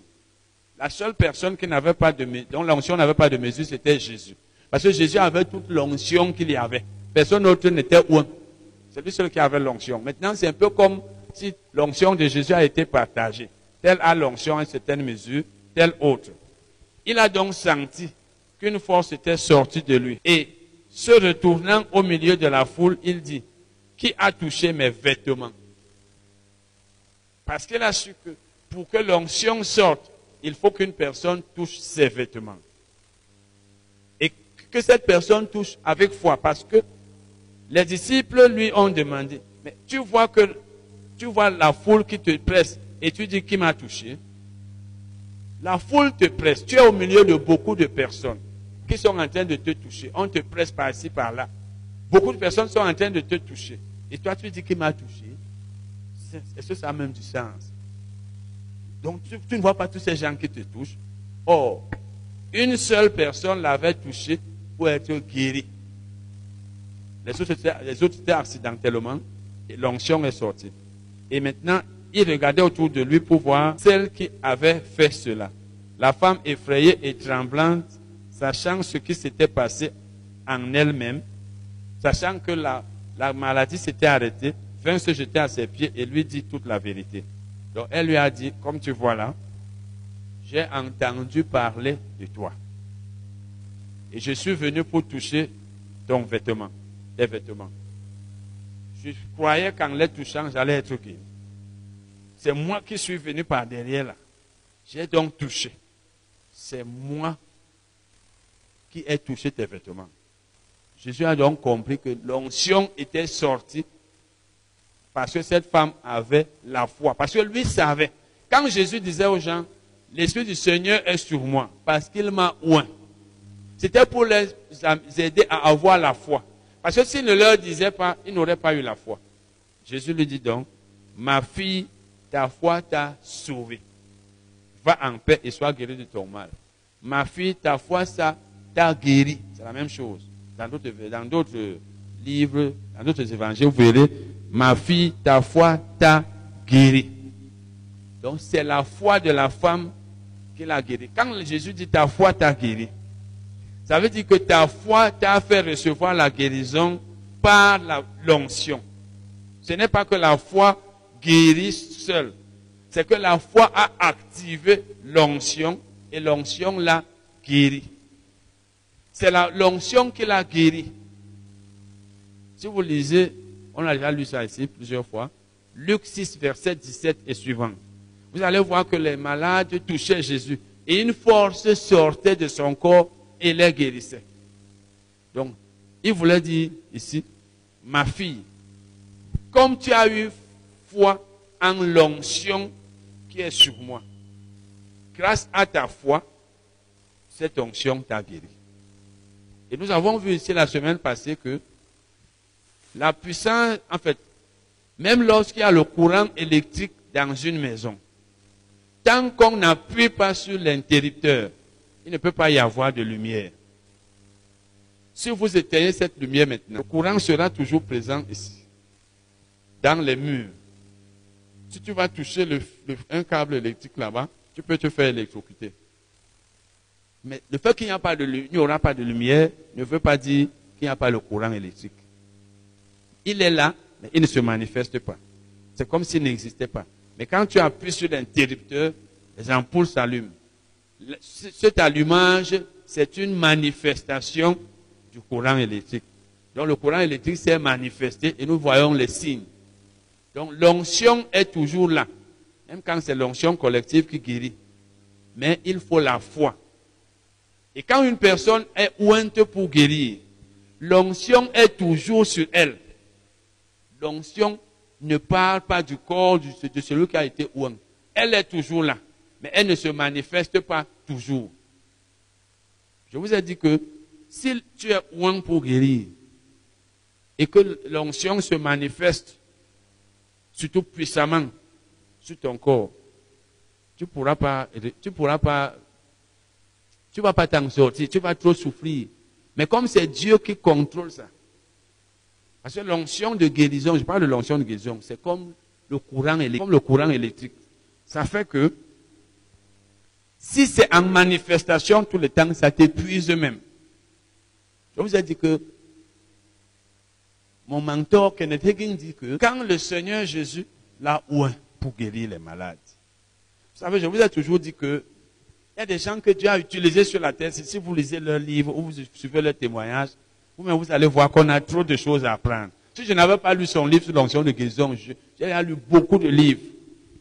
J'ai lu le livre d'une autre personne un jour, il a dit que Jésus lui a donné l'onction, il a lui a mis, les doigts. Mais c'est celui de Kenneth qui m'a fait savoir qu'est-ce que l'onction. Parce que lui, Jésus lui a donné un enseignement sur l'onction de guérison. Les gens qui étaient très proches de Jésus, les grands amis de Jésus, quand ils t'enseignent quelque chose, il y a des choses que toi, tu commences à voir que je lisais la Bible, je ne comprenais pas. Il dit que quand Jésus a mis son doigt dans ses mains, il a fait deux jours. C'était comme s'il avait de la braise ardente dans les mains. Et il dit que souvent, pour imposer les mains aux malades, dans une assemblée, il était obligé de s'asseoir parce qu'il ne pouvait pas rester debout. Moi-même, je sais ce que c'est, quand c'est fort. Il était assis parce que là, les gens passaient, il imposait les mains. Il ne pouvait pas rester debout. Parce que c'est comme si tu es connecté au courant électrique. Et c'est sur ton corps? Il dit qu'une fois, c'est un livre que j'ai lu il y a environ 15, 16 ans même déjà peut-être 17 même. Il dit, une fois il a fini d'imposer les mains aux malades, il ne pouvait pas marcher. Et que souvent c'était fort au point où on disait au Seigneur, réduit, c'est trop fort. Un jour, il a fini d'imposer les mains. Il ne pouvait pas marcher. On l'a tenu. On l'a soutenu comme ça, là, pour l'amener dans la voiture. Et on l'a conduit à la maison. Il est resté assis sur un fauteuil deux heures de temps avant de revenir à lui. Ça veut donc dire que l'onction, c'est comme le courant électrique. Si ça se manifeste tout le temps, imaginez que ça se manifeste comme ça pendant peut-être deux heures de temps ou une heure pour qu'il impose les mains. Mais si ça se manifeste comme ça tout le temps, tu ne pourras pas t'en sortir. Sauf que c'est Dieu qui maîtrise ça. Bon, j'étais en train de vouloir dire que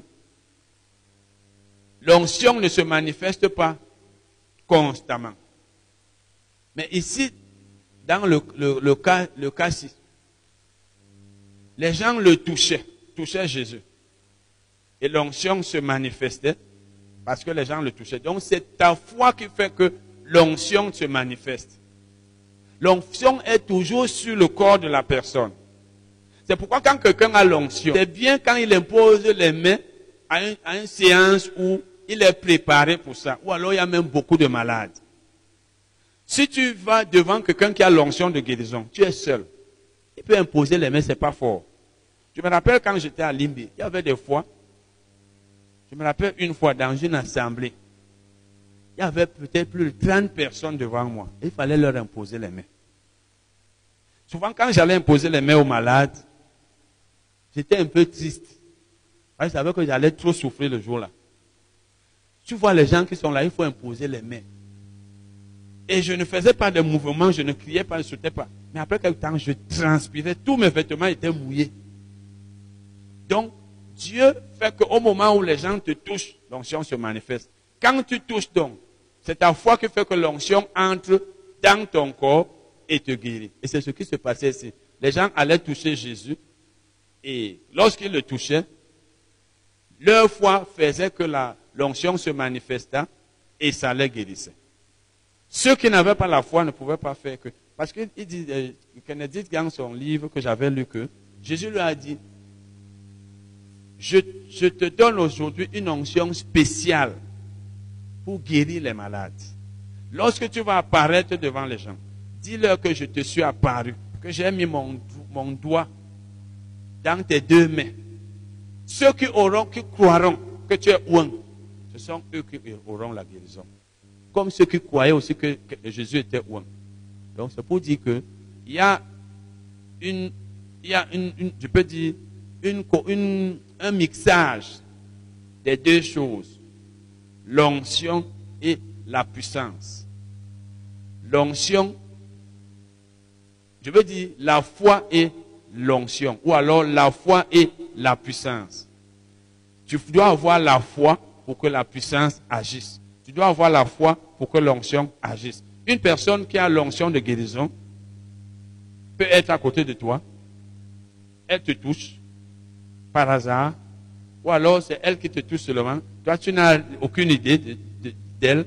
Tu n'as pas besoin de guérison. Ou bien tu ne sais pas, tu ne seras pas guéri. Ou bien tu es assise à côté de la personne ou assis. Vous vous touchez. Il faut que tu la touches avec foi.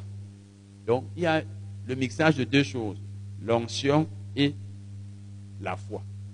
C'est la foi qui fait agir la puissance de Dieu. Nous allons lire euh, un passage de la Bible. Là, ça ne concerne pas la guérison. Mais vous allez voir que la Bible, souvent, nous montre l'utilité de ces deux choses quand elles sont ensemble. Allons dans Acte 6, versets 3 à 6. Acte 6, verset 3 6. Parce que la puissance de Dieu sans la foi n'agit pas. Puisque Dieu ne force personne à recevoir quoi que ce soit par sa puissance. C'est pourquoi la puissance, je l'ai dit, est toujours là, sur la personne ouente. L'onction est toujours sur elle. Mais c'est le malade qui doit avoir la foi pour que cette onction agisse. Acte 6, verset 3 à 6. Bon, lisons même à partir du verset 1. En ce temps-là, le nombre des disciples augmentant, les hellénistes murmuraient contre les Hébreux parce que leurs veuves étaient négligées dans la distribution qui se faisait chaque jour. Les douze convoquèrent la multitude des disciples et dirent, Il n'est pas convenable que nous laissions la parole de Dieu pour servir aux tables. C'est pourquoi, frères, choisissez parmi vous sept hommes de qui l'on rende un bon témoignage, qui soient. Donc, il fallait des gens, c'était l'institution du diaconat, il fallait des diacres.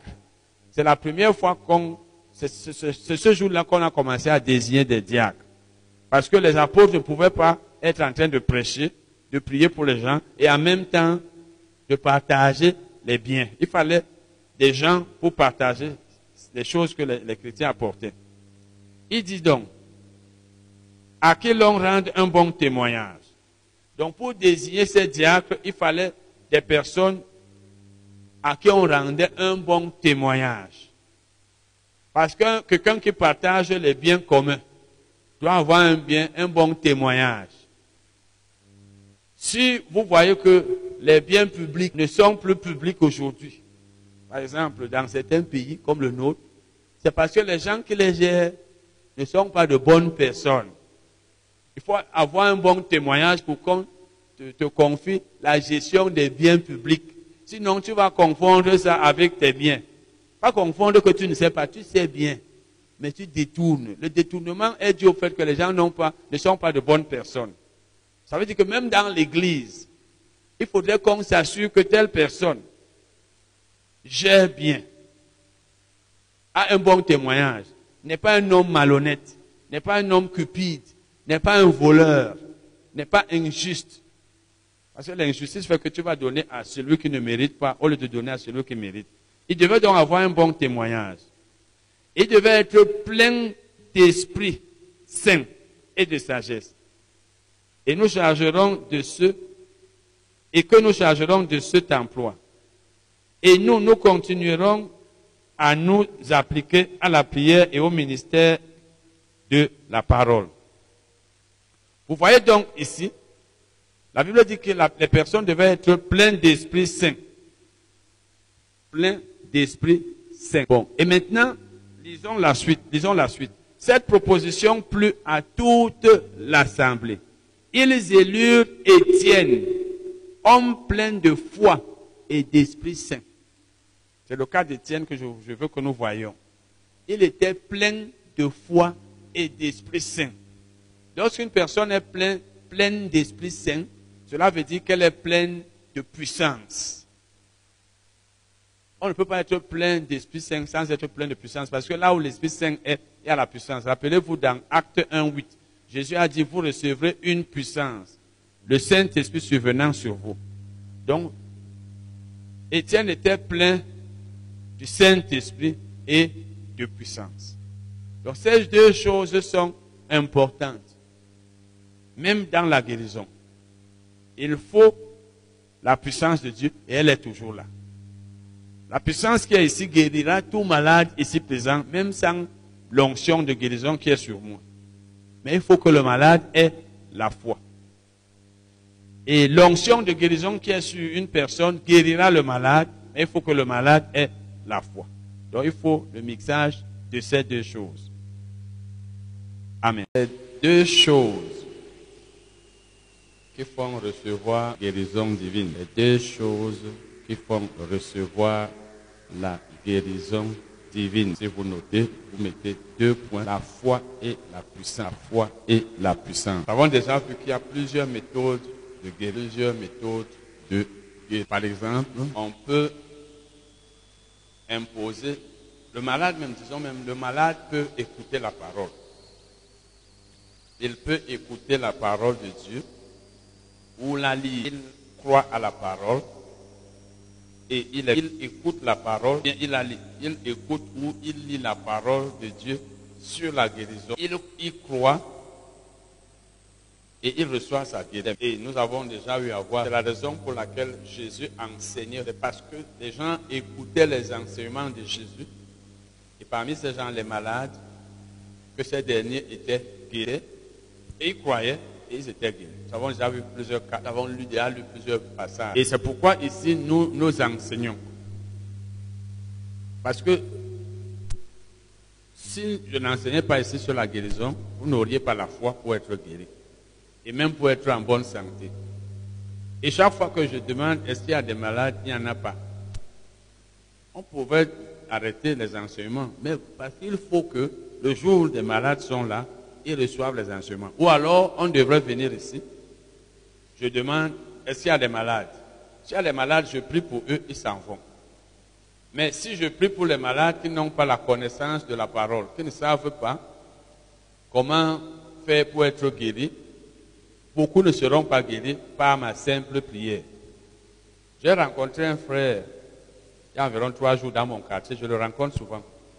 Il y a environ 14, 13 ans, j'enseignais sur la guérison dans une salle là-bas, au centre des handicapés. Il venait là-bas. Quand je l'ai rencontré il y a environ trois jours, il m'a demandé, mais, ce qu'il a demandé, c'était les, radios où j'enseigne. Il m'a dit, vraiment, mes enseignements sur la guérison de la santé l'ont beaucoup aidé. Il s'est déjà fait il y a environ 14 ans. C'est là où lui, il avait écouté mes enseignements là-bas. Un temps même, il avait cessé de venir là-bas. Qu'est-ce que je veux dire? C'est parce qu'il a écouté ces enseignements pendant longtemps. Donc, le malade peut écouter les enseignements comme Jésus enseignait, comme nous enseignons ici, comme on, enseigne ailleurs. Il écoute. Et comme la foi vient, vous savez bien que la foi vient de ce qu'on entend. Et ce qu'on entend vient de la parole de Dieu. Romains 10, 17. Quand il entend, il a la foi et reçoit la guérison. Ça peut même être la lecture. Parce que la foi apporte la connaissance. En fait, la connaissance de la parole amène la foi dans l'esprit d'une personne. Puisque c'est quand tu connais la parole de Dieu que tu crois qu'elle va marcher ou qu'elle marche. Voilà donc une méthode de guérison. Maintenant, autre chose par l'imposition des mains. Une autre méthode, par l'imposition des mains. On impose les mains au malade et il est guéri.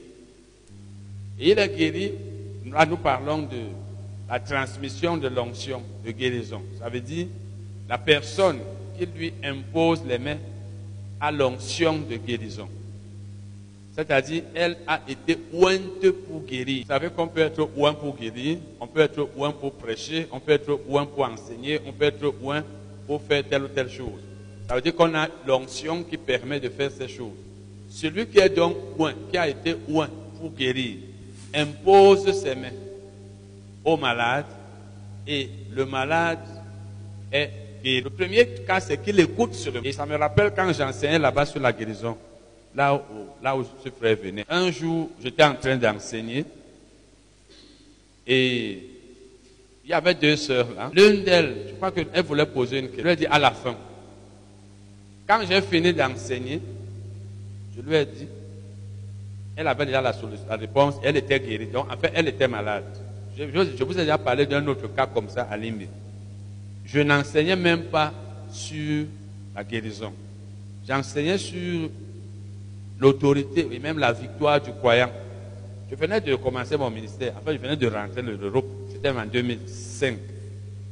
Parce que quand j'étais rentré, mon nouveau pasteur, celui qui était venu là, il m'avait demandé dans quel domaine moi je pouvais intervenir. Je lui ai dit j'étais un enseignant. Donc il a eu à me permettre d'enseigner un certain nombre de fois avant d'arrêter tout parce que j'ai refusé d'aller à l'école publique, etc., etc. Donc un soir, c'est moi qui enseignais, le jour d'études bibliques, un mardi. J'ai enseigné sur la victoire et l'autorité des croyants sur le diable, pour montrer que le croyant a vaincu le diable. Le diable ne peut rien lui faire. À la fin de l'enseignement, un frère est venu vers moi, me dit qu'il voulait témoigner. Je lui ai permis de témoigner. Il a dit à toute la salle que quand il était assis là, il était gravement malade. Il tremblotait. Et les voisins qui étaient là, ceux qui étaient assis à côté de lui, il dit qu'ils se sont même éloignés de lui. Donc vous les chrétiens, si le frère tremblote, vous, le viez. Et il voulait rentrer. Il était même déjà sorti un temps. Non, c'est sa femme qui était sortie parce qu'il voulait rentrer avec sa femme. Mais pendant que j'enseignais, il a reçu la guérison. Il est venu dire ça. Là, pendant que quand j'ai même fini d'enseigner. Parce qu'il a donc écouté la parole, il a compris qu'il avait. Parce que la parole de Dieu agit. Je n'enseignais pas sur la guérison, mais j'enseignais sur la victoire, l'autorité du, du croyant. Donc pendant que tu écoutes la parole, tu es guéri. Nous avons déjà vu ici dans Luc 17, Luc 17, non, Luc, Luc, euh, Luc 7, verset 17 et suivant, où la Bible dit que les gens allaient pour entendre Jésus et être guéris.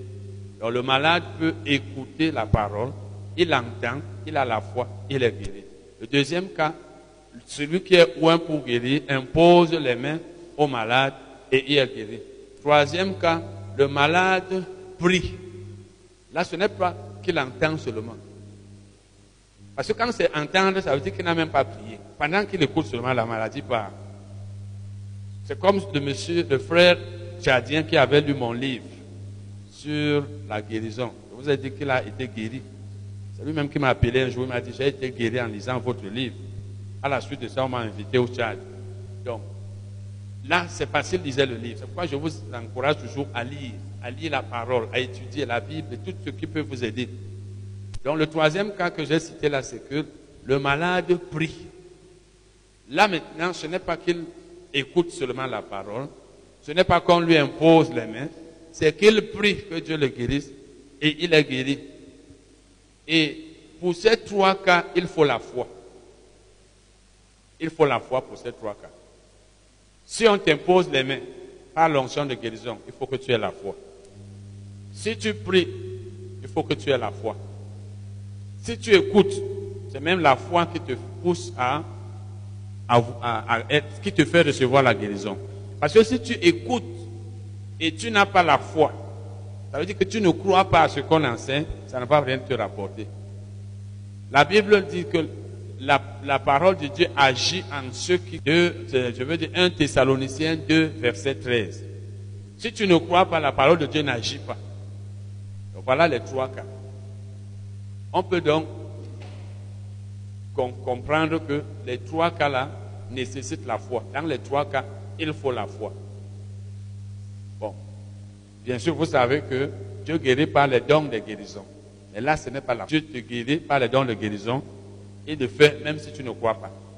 Et nous savons que le croyant ne doit pas rester là attendre la manifestation des dons de guérison parce que premièrement, il se manifeste comme Dieu veut, comme l'Esprit veut. Tu peux être quelque part, ça ne se manifeste pas. Et ils peuvent aussi se manifester, les dons de guérison, mais Dieu choisit ceux qu'il va guérir. Pour les dons de guérison, c'est Dieu qui choisit. Pour la foi, Dieu n'a rien à faire. C'est toi-même. Amen. Nous allons donc parler de la puissance de guérison, de la puissance de guérison de Dieu. Nous sommes en train de parler, nous sommes en train de parler des deux choses qui font recevoir la guérison, la foi et la puissance. Donc parlons de la puissance la puissance de guérison. La puissance de guérison de Dieu. J'ai bien dit la puissance de guérison parce qu'il y a aussi la puissance. La puissance de Dieu ne guérit pas seulement, mais c'est la même puissance. Nous pouvons être dans une assemblée, ou même quelqu'un seul sur lui. Il commence à prophétiser.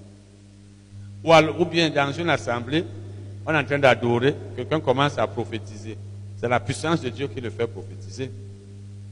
C'est la puissance du Saint-Esprit. Mais et c'est la même puissance qui guérit. Donc c'est le même Saint-Esprit, mais plusieurs rôles, plusieurs onctions. Donc nous parlons maintenant de la puissance de guérison de Dieu.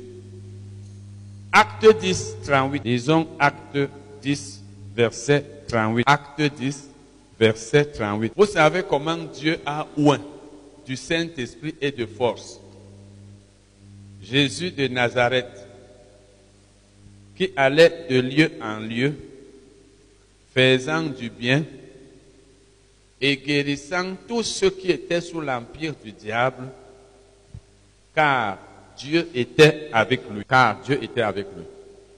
Regardez très bien le verset. Vous savez comment Dieu a oint. Le mot oint vient du mot onction. Une personne ointe, c'est celle qui a l'onction. Et la Bible dit encore, il a oint de quoi? Du Saint-Esprit. Et de quoi encore? De force. Ou alors de puissance. C'est le mot force et puissance sont synonymes. Le mot onction, le mot Saint-Esprit et le mot puissance sont synonymes. Quand je dis synonyme, ça ne veut pas dire que le Saint-Esprit est une puissance. Le Saint-Esprit, c'est Dieu. Mais lorsqu'on parle de la puissance de Dieu, on parle automatiquement du Saint-Esprit. Parce que la puissance de Dieu ne peut être quelque part si le Saint-Esprit n'est pas là. Puisque c'est le Saint-Esprit qui a cette puissance-là. C'est comme une personne ne peut pas être quelque part et sa force est ailleurs. Là où je suis, là est ma force. Puisque ma force est en moi. Pour soulever ce pupitre, je n'ai pas besoin de demander qu'on m'apporte ma force ou que j'aille la chercher. Elle est en moi. Donc c'est le Saint-Esprit qui a la force ou alors la puissance. C'est pourquoi, par exemple, dans Acte 1, verset 8, la Bible dit, Jésus avait dit, vous recevrez une puissance, le Saint-Esprit survenant sur vous. Ou alors vous recevrez une force lorsque le Saint-Esprit viendra sur vous. Donc le Saint-Esprit est avec sa force. La Bible dit donc Dieu a oint. Donc le mot onction est synonyme du mot puissance. Il est aussi synonyme du mot Saint-Esprit. On a déjà vu ici le rôle du Saint-Esprit dans la vie du croyant. Je me rappelle, on avait vu 1 Jean 2, versets 20 et 27, où la Bible dit que l'onction que vous avez reçue, et on a vu que dans certaines versions, au lieu du mot onction, il y a plutôt le mot Saint-Esprit. Le Saint-Esprit n'est pas l'onction, n'est pas la puissance, une puissance, mais il est avec sa puissance. C'est pourquoi certaines versions mettent plutôt le mot Saint-Esprit pour nous faire savoir que quand on parle d'onction, on parle du Saint-Esprit. C'est lui qui a l'onction. Donc, euh, euh, euh, l'autre dit ici, comme c'est encore qui, Pierre, il dit, Dieu a oint. Donc voilà le mot oint qui vient d'onction, du Saint-Esprit et de force. Donc quand Dieu met sa puissance sur quelqu'un, ou alors quand Dieu met le Saint-Esprit sur quelqu'un, ou en lui, la, puissance de Dieu est là. C'est pourquoi j'ai dit que ces mots sont synonymes onction, Saint-Esprit et, force. Ou alors onction, Saint-Esprit et puissance. Bon, maintenant, l'onction, c'est une puissance tangible. On a déjà vu ça ici un peu. Il y a un, il y a un prédicateur qu'on appelait John Lee, il était anglais. Il fait partie des gens de 1900 quelque chose. Il dit que l'onction c'est la puissance de Dieu dans le royaume spirituel. Alors que le, courant électrique, c'est la puissance de Dieu dans le, monde physique ou naturel. Parce que vous savez, le courant électrique que vous voyez là, les hommes l'ont tout simplement découvert. Mais il existait. Vous le savez. Ce n'est pas les hommes qui ont créé le courant. Ils n'ont pas créé. On ne peut pas créer le courant. Il existait, mais ils l'ont seulement découvert. Ils ont su maintenant comment l'exploiter pour que ça nous donne la lumière. Mais c'est Dieu qui a créé cela. C'est Dieu qui a créé. Donc il, appelle l'onction, parce que l'onction c'est la, puissance du Saint-Esprit. Il appelle donc l'onction la puissance de Dieu dans le royaume spirituel. Alors que le courant électrique est la puissance de Dieu dans le royaume physique ou naturel. Parce que ces deux puissances opèrent de la même manière. Ces deux puissances opèrent de la même manière. Le courant électrique, je pense que beaucoup d'entre nous, sinon peut-être chacun d'entre vous, a déjà eu à toucher le courant, n'est-ce pas? C'est ça Qui n'a pas encore eu à toucher le courant C'est-à-dire, par mégarde, peut-être tu, peut tu travailles quelque part, tu as touché. Qui n'a pas encore touché le courant Voilà. Quand tu touches, qu'est-ce que ça fait ça frappe, ça fait. C'est pas ça. Hein. C'est comme ça que le courant. C'est comme ça donc que l'onction est. Exactement comme ça. Ça fait. Au point où si ça devait te tuer, ça te tuerait. C'est quand ça te lâche que tu te rends compte que tu allais mourir. Tu ne peux pas Le courant ne peut pas te toucher. S'il est mortel, tu tires. Tu ne sais pas. Parce que tu es inconscient. Dès que ça touche, tu es, euh, immobile. S'il a une très grande puissance. Donc c'est comme ça que l'onction est. l'onction est comme le courant électrique. Exactement comme le courant électrique. Je me rappelle, je vous ai déjà dit ça ici, quand je venais de recevoir l'onction de guérison, il arrivait que je, sois, je fusse comme ça là. Je me rappelle, par exemple, un jour, j'étais avec une sœur à l'assemblée, on venait de finir, on causait dehors là. Il y avait des gens un peu partout. Mes mains, souvent, par moments, faisaient comme ça. Je suis comme ça là, mes mains font souvent. C'est comme ça que l'onction est.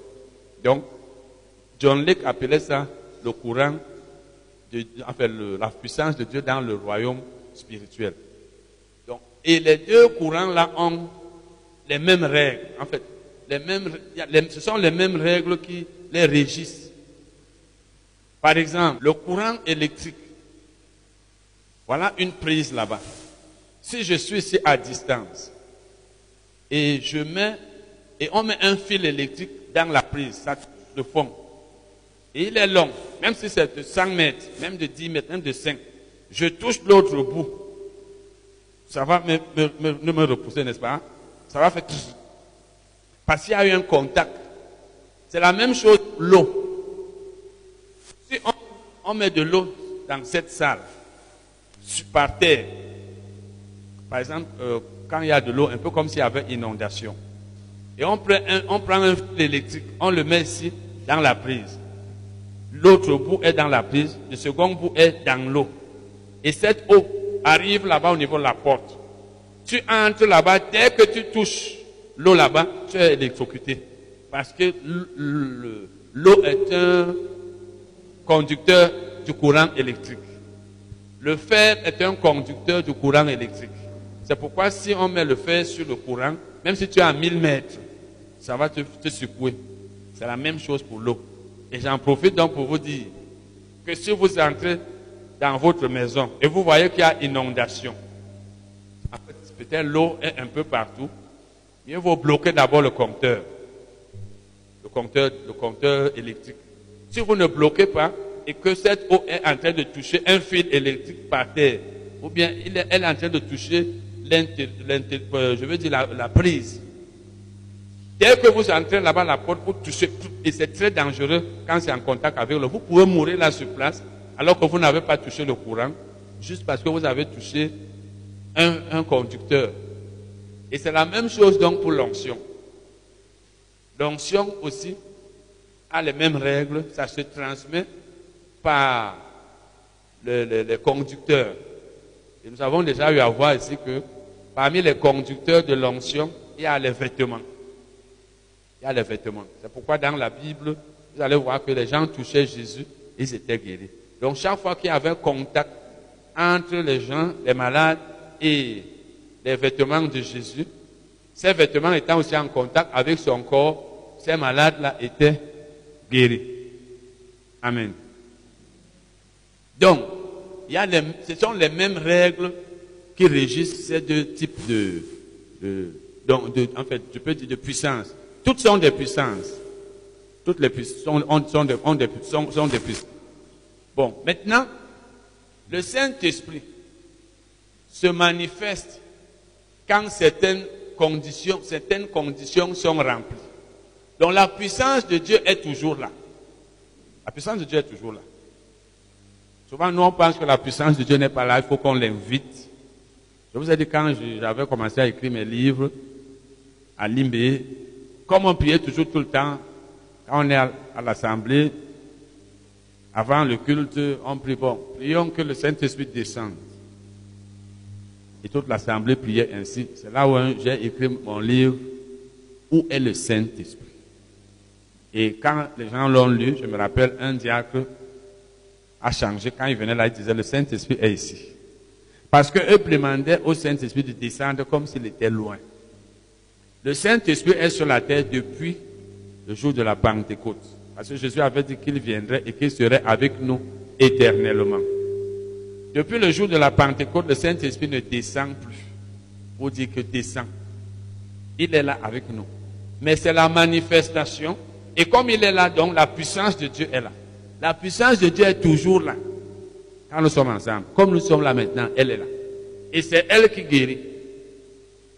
Mais si elle ne guérit pas, c'est parce qu'il y a des règles qui doivent être observées. Par exemple, lorsque vous lisez 1 Corinthiens, quand nous lisons 1 Corinthiens 12, 1 Corinthiens 12, si vous lisez 1 Corinthiens 12, du verset 7 au verset 11, mais surtout verset 7, qu'est-ce que la Bible dit? Elle dit, Or, à chacun, la manifestation de l'Esprit est donnée pour l'utilité commune. Elle ne dit pas le Saint-Esprit est donné.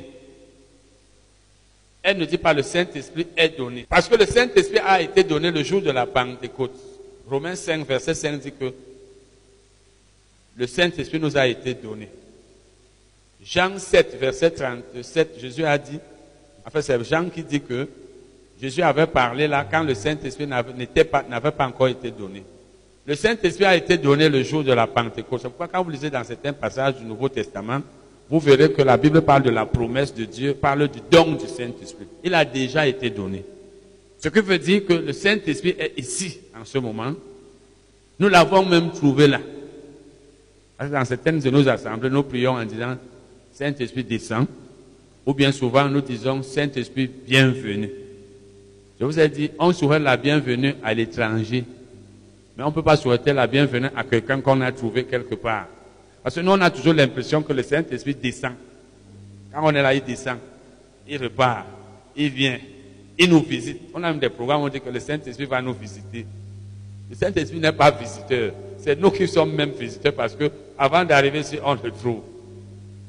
Donc, souvent nous pensons que le Saint-Esprit n'était pas là. C'est pourquoi il n'y a pas eu de guérison. C'est pourquoi il n'y a pas eu de miracle. Nous pouvons aussi penser que la puissance de Dieu n'est pas là. Il y a des gens qui disent même, si la puissance de Dieu était là, elle aurait fait ceci. Pourquoi la puissance de Dieu n'a-t-elle pas fait ceci? Les gens pensent que l'onction, on l'invite, ça vient, ça peut partir, je ne sais où, peut-être on l'invite, elle, ne vient pas. Elle est toujours là, mais c'est la manifestation qui n'est pas toujours. La Bible dit ici dans 1 Corinthiens 12, à partir du verset 7, que la manifestation de l'Esprit est donnée. Le Saint-Esprit n'est plus donné, lui il est là. Mais c'est la manifestation qui est donnée. Donc Dieu fait que le Saint-Esprit se manifeste. Ça veut dire qu'il agisse qu'il fasse quelque chose qui montre qu'il est présent. Mais même quand il n'y a pas manifestation, il y a le Saint-Esprit. Par exemple, quelqu'un parmi nous peut être assis calmement là, il ne parle pas. Ou même il est sous la table. Quelqu'un peut être sous cette table. Non, on est là, on ne sait pas. S'il crie maintenant, il dit oh, ça veut dire que c'est la manifestation. il, il, a fait un signe de sa présence qui nous fait un signe qui nous fait savoir qu'il est là. Donc, lorsque, la Bible dit à chacun la manifestation de l'Esprit est donnée, ça veut dire que Dieu fait que le Saint-Esprit se manifeste par chacun. Et après, donc maintenant, la Bible cite les différents dons du Saint-Esprit. À l'un est donné une parole de sagesse, à l'autre une parole de connaissance. Ça veut dire que chaque, c'est chaque fois que le Saint-Esprit se manifeste, chaque fois qu'il agit, que l'un des dons du Saint-Esprit est en opération. Pour qu'il y ait prophétie, il faut que le Saint-Esprit agisse. Pour qu'il y ait parole de connaissance, il faut que le Saint-Esprit se manifeste. Donc s'il n'y a pas ces choses dans une assemblée, ça ne veut pas dire que le Saint-Esprit n'est pas là. Il est là, mais on n'a pas rempli les conditions pour qu'il se manifeste. C'est ça qui nous, bloque beaucoup dans nos églises de réveil, parce que nous avons pensé que quand le Saint-Esprit est là, il, a tout, va tout faire. Souvent même nous prions disons, Saint-Esprit prend contrôle. Il est contrôleur. Saint-Esprit n'est pas contrôleur. Parce que dire prend contrôle, c'est comme si c'est lui qui va nous maîtriser. Nous faisons nos choses souvent à notre guise. Et nous pensons que le Saint-Esprit va contrôler tout. Moi, ce genre de prière, Saint-Esprit prend contrôle de cette réunion. Il prend quel contrôle? Il est contrôleur. Il est là pour contrôler les gens. Ou bien il va venir t'arrêter il t'empêche de faire ce que tu veux faire. On, on s'abandonne au Saint-Esprit. On se soumet au Saint-Esprit pour qu'il agisse. Donc on le laisse agir. On se laisse utiliser par le Saint-Esprit. Le Saint-Esprit n'est pas quelqu'un qui va venir forcer. Donc, par exemple, si nous faisons une bonne adoration, c'est là où peut avoir prophétie. Si nous faisons une bonne adoration, c'est là où peut avoir parole de connaissance. S'il n'y a pas ces choses, ça veut dire que le problème c'est de notre côté, mais le Saint-Esprit est toujours là. Il est là. C'est pourquoi donc, c'est à nous de créer les conditions de manifestation du Saint-Esprit. C'est-à-dire, on fait des choses spirituelles. Même ici chez nous, dans cette salle, il y a des fois, soit nous sommes en train d'adorer, soit les uns montent et descendent, soit les autres sont au portable. Parce que nous assistons le Saint-Esprit, nous pensons qu'il va faire ce qu'il veut faire. Ce n'est pas comme ça. Nous devons coopérer avec le Saint-Esprit. Il ne s'immisce pas dans ta vie pour imposer sa volonté. Tu ne le laisses pas agir dans ta vie, il ne va pas agir. C'est ça qui fait que quand on est chrétien, il y a des choses que nous ne devrions pas faire. On fait, on pense que non, Dieu est au contrôle. On est toujours en train de dire Dieu est au contrôle. Notre mot de contrôle là, ce n'est pas. Dis que Dieu est omniprésent, oui. Dis que Dieu voit tout. Il voit tout, mais il ne contrôle rien. Si Dieu contrôlait tout, les gens ne mourraient pas avant le temps de Dieu. Ce n'est pas vrai. Les choses que Dieu ne veut pas voir dans nos vies n'arriveraient pas, mais elles arrivent. Nous ne pécherions pas si Dieu était au contrôle. Mais chacun est libre d'obéir comme de pécher, de désobéir ou de s'abstenir de pécher. Donc, pour que le Saint-Esprit se manifeste, pour que le don du Saint-Esprit se manifeste, il faut il faut que tout le monde coopère. Que nous soyons des gens qui laissent le Saint-Esprit nous conduire. Même pour conduire, on dit souvent, Saint-Esprit conduit-nous dans ce culte. Il te conduit comment? Il ne peut pas. Parce que nous avons de ces prières religieuses, nous pensons que quand nous prions comme ça, Saint-Esprit conduit-nous. C'est moi qui ai demandé qu'il me conduise. Mais c'est moi qui ai déjà fait tout mon programme. Que comme on est là, on chante deux chansons, on parle à la louange, on fait ceci, on fait cela. On a dit au modérateur, fais deux minutes, ne dépasse pas. On le contrôle, on dit, il reste deux minutes. Hein. Après, on dit, Saint-Esprit prend contrôle. Ou bien, je ne sais pas, Saint-Esprit, euh, soit le maître. Ce sont nos expressions, non? Soit le maître de cette réunion. Ce n'est pas par les paroles. On ne dit pas au Saint-Esprit, soit le maître, mais on le laisse être maître. On ne dit pas au Saint-Esprit, conduis-moi. Tu peux prier toute ta vie, Saint-Esprit, conduis-moi, conduis-moi. Il ne te conduit jamais toute ta vie parce que tu ne l'as pas laissé te conduire. Pour qu'il te conduise, il faut que tu l'écoutes. Est-ce qu'une voiture, si elle parlait, peut dire au chauffeur, conduis-moi? Mais elle se laisse conduire. Pour que le Saint-Esprit te conduise, tu l'écoutes. C'est la seule chose. Et la deuxième, c'est la première chose. C'est la deuxième, c'est que quand il te parle, tu fais ce qu'il t'a demandé de faire. C'est ça. Tu ne peux pas être conduit par un Saint-Esprit dont tu ignores la voix. Quand il parle, tu ne sais pas ce qu'elle a dit. Ou bien il parle, tu désobéis. Il va venir te forcer. Donc c'est la même chose pour la vie. Il faut des conditions. Il faut que une condition soit remplie pour que la puissance de Dieu guérisse. Mais elle est là. Donc si elle ne guérit pas les malades, ce n'est pas qu'elle est absente. Elle est présente. La puissance de Dieu est toujours là. Les enseignements sur le Saint-Esprit, quand tu vas dans nos églises de réveil, évidemment, je ne vais plus trop, je ne vais même plus dans les assemblées, nos assemblées. J'étais tellement attristé quand j'allais dans nos assemblées avec le tapage qu'il y a dans les églises de réveil. Trop de tapage dans beaucoup de nos assemblées. Parce qu'on n'a pas compris ce que c'est que le Saint-Esprit. Mais si tu dis ça aux gens, les gens pensent qu'ils connaissent beaucoup. Chacun va te dire, ah, vraiment, surtout quand nous dansons. Là encore, c'est plus grave. La danse dans la chair. Mon père, dans le ministère, avait les neuf dons du Saint-Esprit. J'ai quand même appris beaucoup, certaines, beaucoup de choses de lui. Chez lui, il n'y avait pas ce tapage-là, les choses-là, il n'y avait pas. Un homme spirituel ne peut pas permettre que dans son ministère, comme lui, lui était, je ne sais même pas combien de gens étaient comme lui. Parce que si quelqu'un a les neuf dons du Saint-Esprit, parole de connaissance, parole de sagesse, discernement des esprits, don de prophétie, don de foi, et comment ça s'appelle encore? Don de prophétie, don de guérison, euh, prophétie, les, diversités des langues, interprétation des langues. Quelqu'un a les neuf dons du Saint-Esprit. Ça veut dire que les apôtres, comme les applaudissements, ceci, ceci, cela, la danse dans la chair, il n'y avait pas ça. Et quand je lis certains de ces témoignages, où il dit que souvent il y avait une nuée. Imaginez quelqu'un qui est parti en 2003. Donc dans les années 50, 60, 70, avant son départ, il y avait une nuit, souvent dans l'Assemblée, comme dans l'Ancien Testament.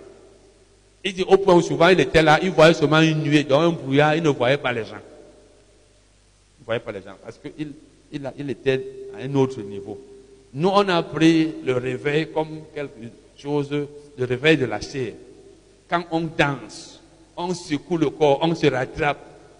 Parce que beaucoup d'entre vous étaient les champions de boîte de nuit. C'est pas ça, hein? Voilà. Alors on se rattrape dans l'assemblée.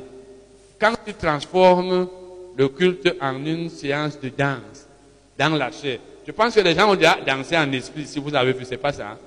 Ouais, n'est-ce pas? C'est pas beau. Est-ce que c'est que l'homme qui fait? Quand c'est la danse en esprit, c'est comme s'il était ivre. Tu vois, j'ai vu, j'ai vu mon père dans le ministère Kenneth comme ça, une fois. L'onction était souvent tellement forte sur lui que j'ai vu une de ses vidéos il y a longtemps, à Limbe. Vous voyez les gens qui rient en esprit. les autres rient là-bas. Il avait une onction très forte. Lui-même, il va comme ça là. Quelqu'un m'a dit qu'il était déjà vieux. Alors qu'il n'était pas vieux, c'est la puissance du Saint-Esprit. Donc, pour qu'il y ait guérison, il faut quelque chose. La puissance seule ne suffit pas. La présence de la, de la puissance seule ne suffit pas.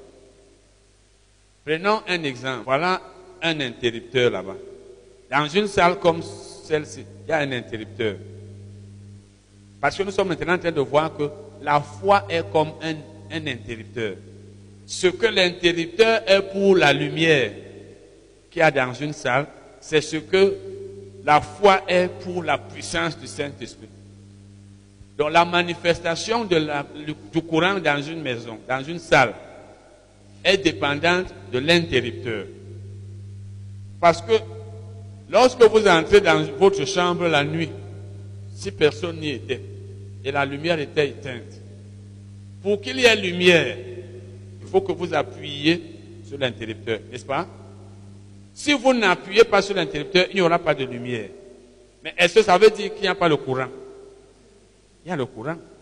Si vous éteignez là tout à l'heure, et vous venez, venez mettre le doigt ici, parce que il n'y a pas de lumière.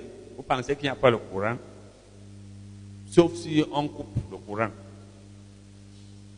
Ce, courant-là, ça va vous repousser. Vous allez savoir qu'il y a le courant là. Le courant est là, mais il n'y a pas de lumière. Pourquoi? Parce que l'interrupteur est bloqué. Pour qu'il y ait lumière, et la lumière, c'est la manifestation du courant. C'est la lumière qui te prouve qu'il y a courant. Donc la lumière est une manifestation du courant électrique. Il faut que tu appuies sur l'interrupteur. Tant que tu n'appuies pas sur l'interrupteur, il ne peut pas y avoir lumière. Pourtant, il y a le courant. La même chose. La puissance de Dieu est toujours là. Et il faut donc la foi pour faire agir la puissance. S'il n'y a pas la foi, la puissance est là, elle n'agit pas. C'est ce qui explique le fait que tu peux être malade, tu pries. Quelqu'un peut être malade, on prie. Il n'est pas guéri. Et on pense que peut-être il n'y a pas la puissance là. La puissance est toujours là. Je vous ai déjà dit que souvent, il y a des gens, je ne sais pas si ça, ça existe toujours, je suis sûr. Quelqu'un presse à la radio. Il vous dit pour que vous soyez guéri. Tendez la main vers la radio. Tout ça, ça n'a pas de sens. Ou vers le poste récepteur, c'est même ça la radio, ou alors vers le, téléviseur. Ou bien il vous dit, mettez la main là. C'est un peu comme si la puissance de Dieu était sur l'appareil. La puissance de Dieu n'est pas là. C'est comme si la puissance de Dieu venait de là-bas où il est. Comme si ça venait de lui. La puissance de Dieu est là où tu te trouves. Et c'est ta foi qui active cette puissance et elle te guérit. Ce n'est pas l'affaire du pasteur qui prêche ou de l'homme qui prêche. Ce n'est pas un contact par, par le poste récepteur ou par le téléviseur. C'est ta foi. Comme par exemple le frère qui a lu mon livre sur la guérison divine. Je vous ai dit, quand j'ai écrit ce livre, c'était en deux semaines, quand j'ai écrit ce livre, j'ai même écrit là-dedans qu'un malade pouvait être guéri en lisant la Bible ou en lisant un livre. Et ce frère a été guéri. C'est l'un des grands témoignages de mon ministère sur la guérison. Il m'appelle un jour, je ne le connaissais pas. Il me dit, je suis le frère tel. Vraiment, c'est vraiment la, parole de Dieu qui guérit. Parce que j'étais malade. J'ai lu votre livre et j'ai été guéri. Quand il m'a dit ça, j'étais dans mon bureau, pas là où j'habite maintenant, mais c'était dans le même quartier. J'avais mon bureau quelque part là dans le quartier. Il y a une personne parmi nous qui avait déjà été là-bas. Parce qu'il y a des anciens ici, hein. vous voyez, il y a des anciens ici, très anciens. Donc, qu'est-ce qui s'est passé? Quand il m'a dit ça, je lui ai dit, si tu veux acheter mes livres un jour, il me dit là où il avait acheté, à une librairie. Je lui dis, si tu veux acheter ça à un prix plus bas, parce que ça me gênait souvent que je mette ça dans les librairies, on augmente le prix très élevé. Je lui ai dit, vous pouvez acheter chez moi. Il me dit, je ne suis même pas du Cameroun, je suis tchadien, je rentre même aujourd'hui. Mais c'est Dieu qui a fait que nous, nous- je vous connaisse.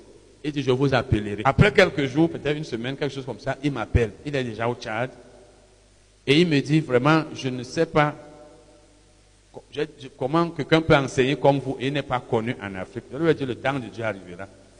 Finalement, après donc trois mois environ, qu'ils m'ont invité au Tchad. Et c'est quand j'étais dans sa maison, parce que arrivé un soir, le matin, j'étais dans sa maison, c'est là où j'habitais. Il était avocat. Étant dans son salon, il se déshabille, il enlève le haut. En trois mois, parce qu'il avait le VIH, il dit qu'il avait les plaies sur son corps, ça s'est cicatrisé. Il me dit, regarde, c'était des lisse, juste les taches noires. Il me dit, j'ai lu votre livre en une journée. Et j'ai fait ce que vous avez dit dans le livre. La puissance m'a guéri, tout s'est arrêté. Qu'est-ce que je veux dire? C'est pas la foi. Mais c'est l'enseignement de la- du livre qui lui a fait avoir la foi. Et la puissance de Dieu était dans la chambre de l'hôtel. C'était là à. Et toi, là- C'était là où il était. Dans la chambre d'hôtel. Puisqu'il y avait la librairie presque en face où mes livres étaient vendus. Ce n'est pas par moi. Moi, je ne savais pas. Moi, j'étais chez moi. Je ne savais pas que quand était en train de guérir. Mais mon enseignement lui a permis de comprendre la parole d'avoir foi en la parole et d'être guéri par la puissance qui était là dans la chambre. Donc la puissance ne vient pas de l'homme de Dieu, la puissance ne vient pas de celui qui presse, elle vient Dieu, elle est même là. Mais il faut que tu crois. C'est pourquoi je dis que la foi est comme un interrupteur. Sans l'interrupteur, il ne peut pas avoir manifestation du courant électrique, il ne peut pas avoir de lumière. Sans la foi, il ne peut pas avoir manifestation de la puissance de Dieu et il ne peut pas avoir de guérison.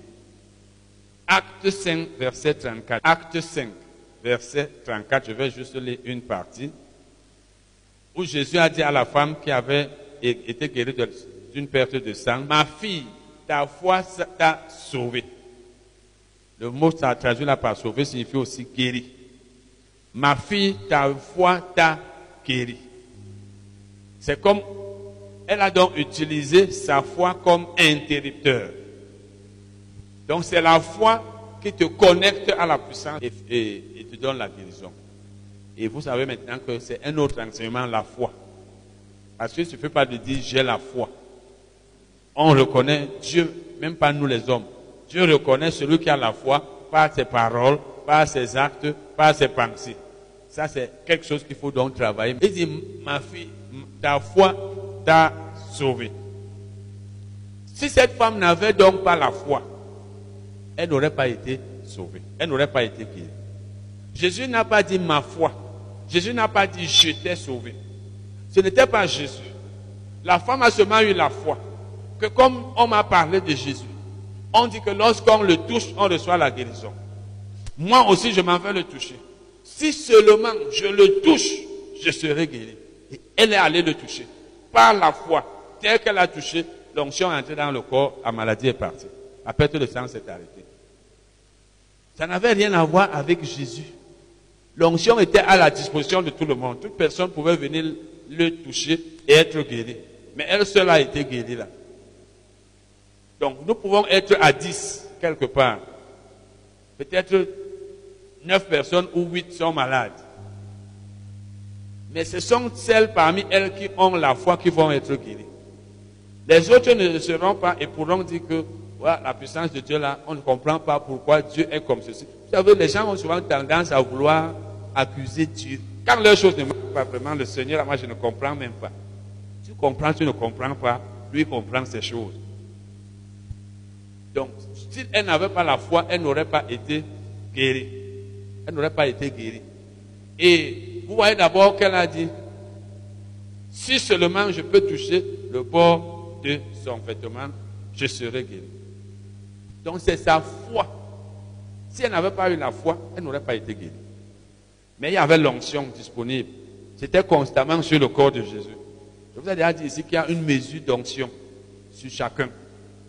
Si quelqu'un a l'onction de guérison, il y a une certaine mesure. Jésus avait l'onction sans mesure. Parce que lui, il avait un corps immortel. Il avait, c'est lui qui portait même, c'est lui qui était l'église en tout. Donc toute l'onction de Dieu était sur lui. C'est pourquoi il guérissait même toutes les maladies. Mais de nos jours, chacun a une, certaine mesure d'onction. Donc l'onction était constamment sur Jésus. Toute personne qui avait la foi pouvait aller toucher à cette onction-là et recevoir la. Mais quand tu n'as pas la foi, parce que je vous ai dit que la foi te permet de recevoir les choses que Dieu t'a promises ou qu'il t'a données au moment où la foi, tu l'as déjà. Tu ne vas pas recevoir une chose qui quand le temps de Dieu n'est pas encore arrivé. Tu ne peux pas. Mais tu peux ne pas recevoir une chose parce que tu n'as pas la foi, alors que le temps de Dieu est déjà arrivé. Tu la reçois plus tard, parce que tu n'avais pas encore la foi. Il y a des choses que nous recevons aujourd'hui, mais que nous aurions reçues depuis si nous avions la foi, ou si nous avions été bien enseignés. Je vous ai donné l'exemple de la sœur qui est, au Canada. Lorsqu'elle est partie, je pense il y a 11 ans, dès qu'elle est partie, elle a retrouvé son époux là-bas, je lui ai envoyé je leur ai envoyé des, versets bibliques. Bon, apparemment, ils n'ont pas travaillé là-dessus, n'ont pas confessé, n'ont rien fait. Mais peut-être cinq ans après ou quatre ans, si je ne me rappelle pas très bien, son mari est venu ici. J'étais même le voir, on s'est vu. Elle dit donc que le mari étant rentré, était déjà découragé par les membres de sa famille qui lui disaient, mais ta femme n'accouche pas. Comme vous les noirs, vous êtes tous là pour regarder les couples des gens.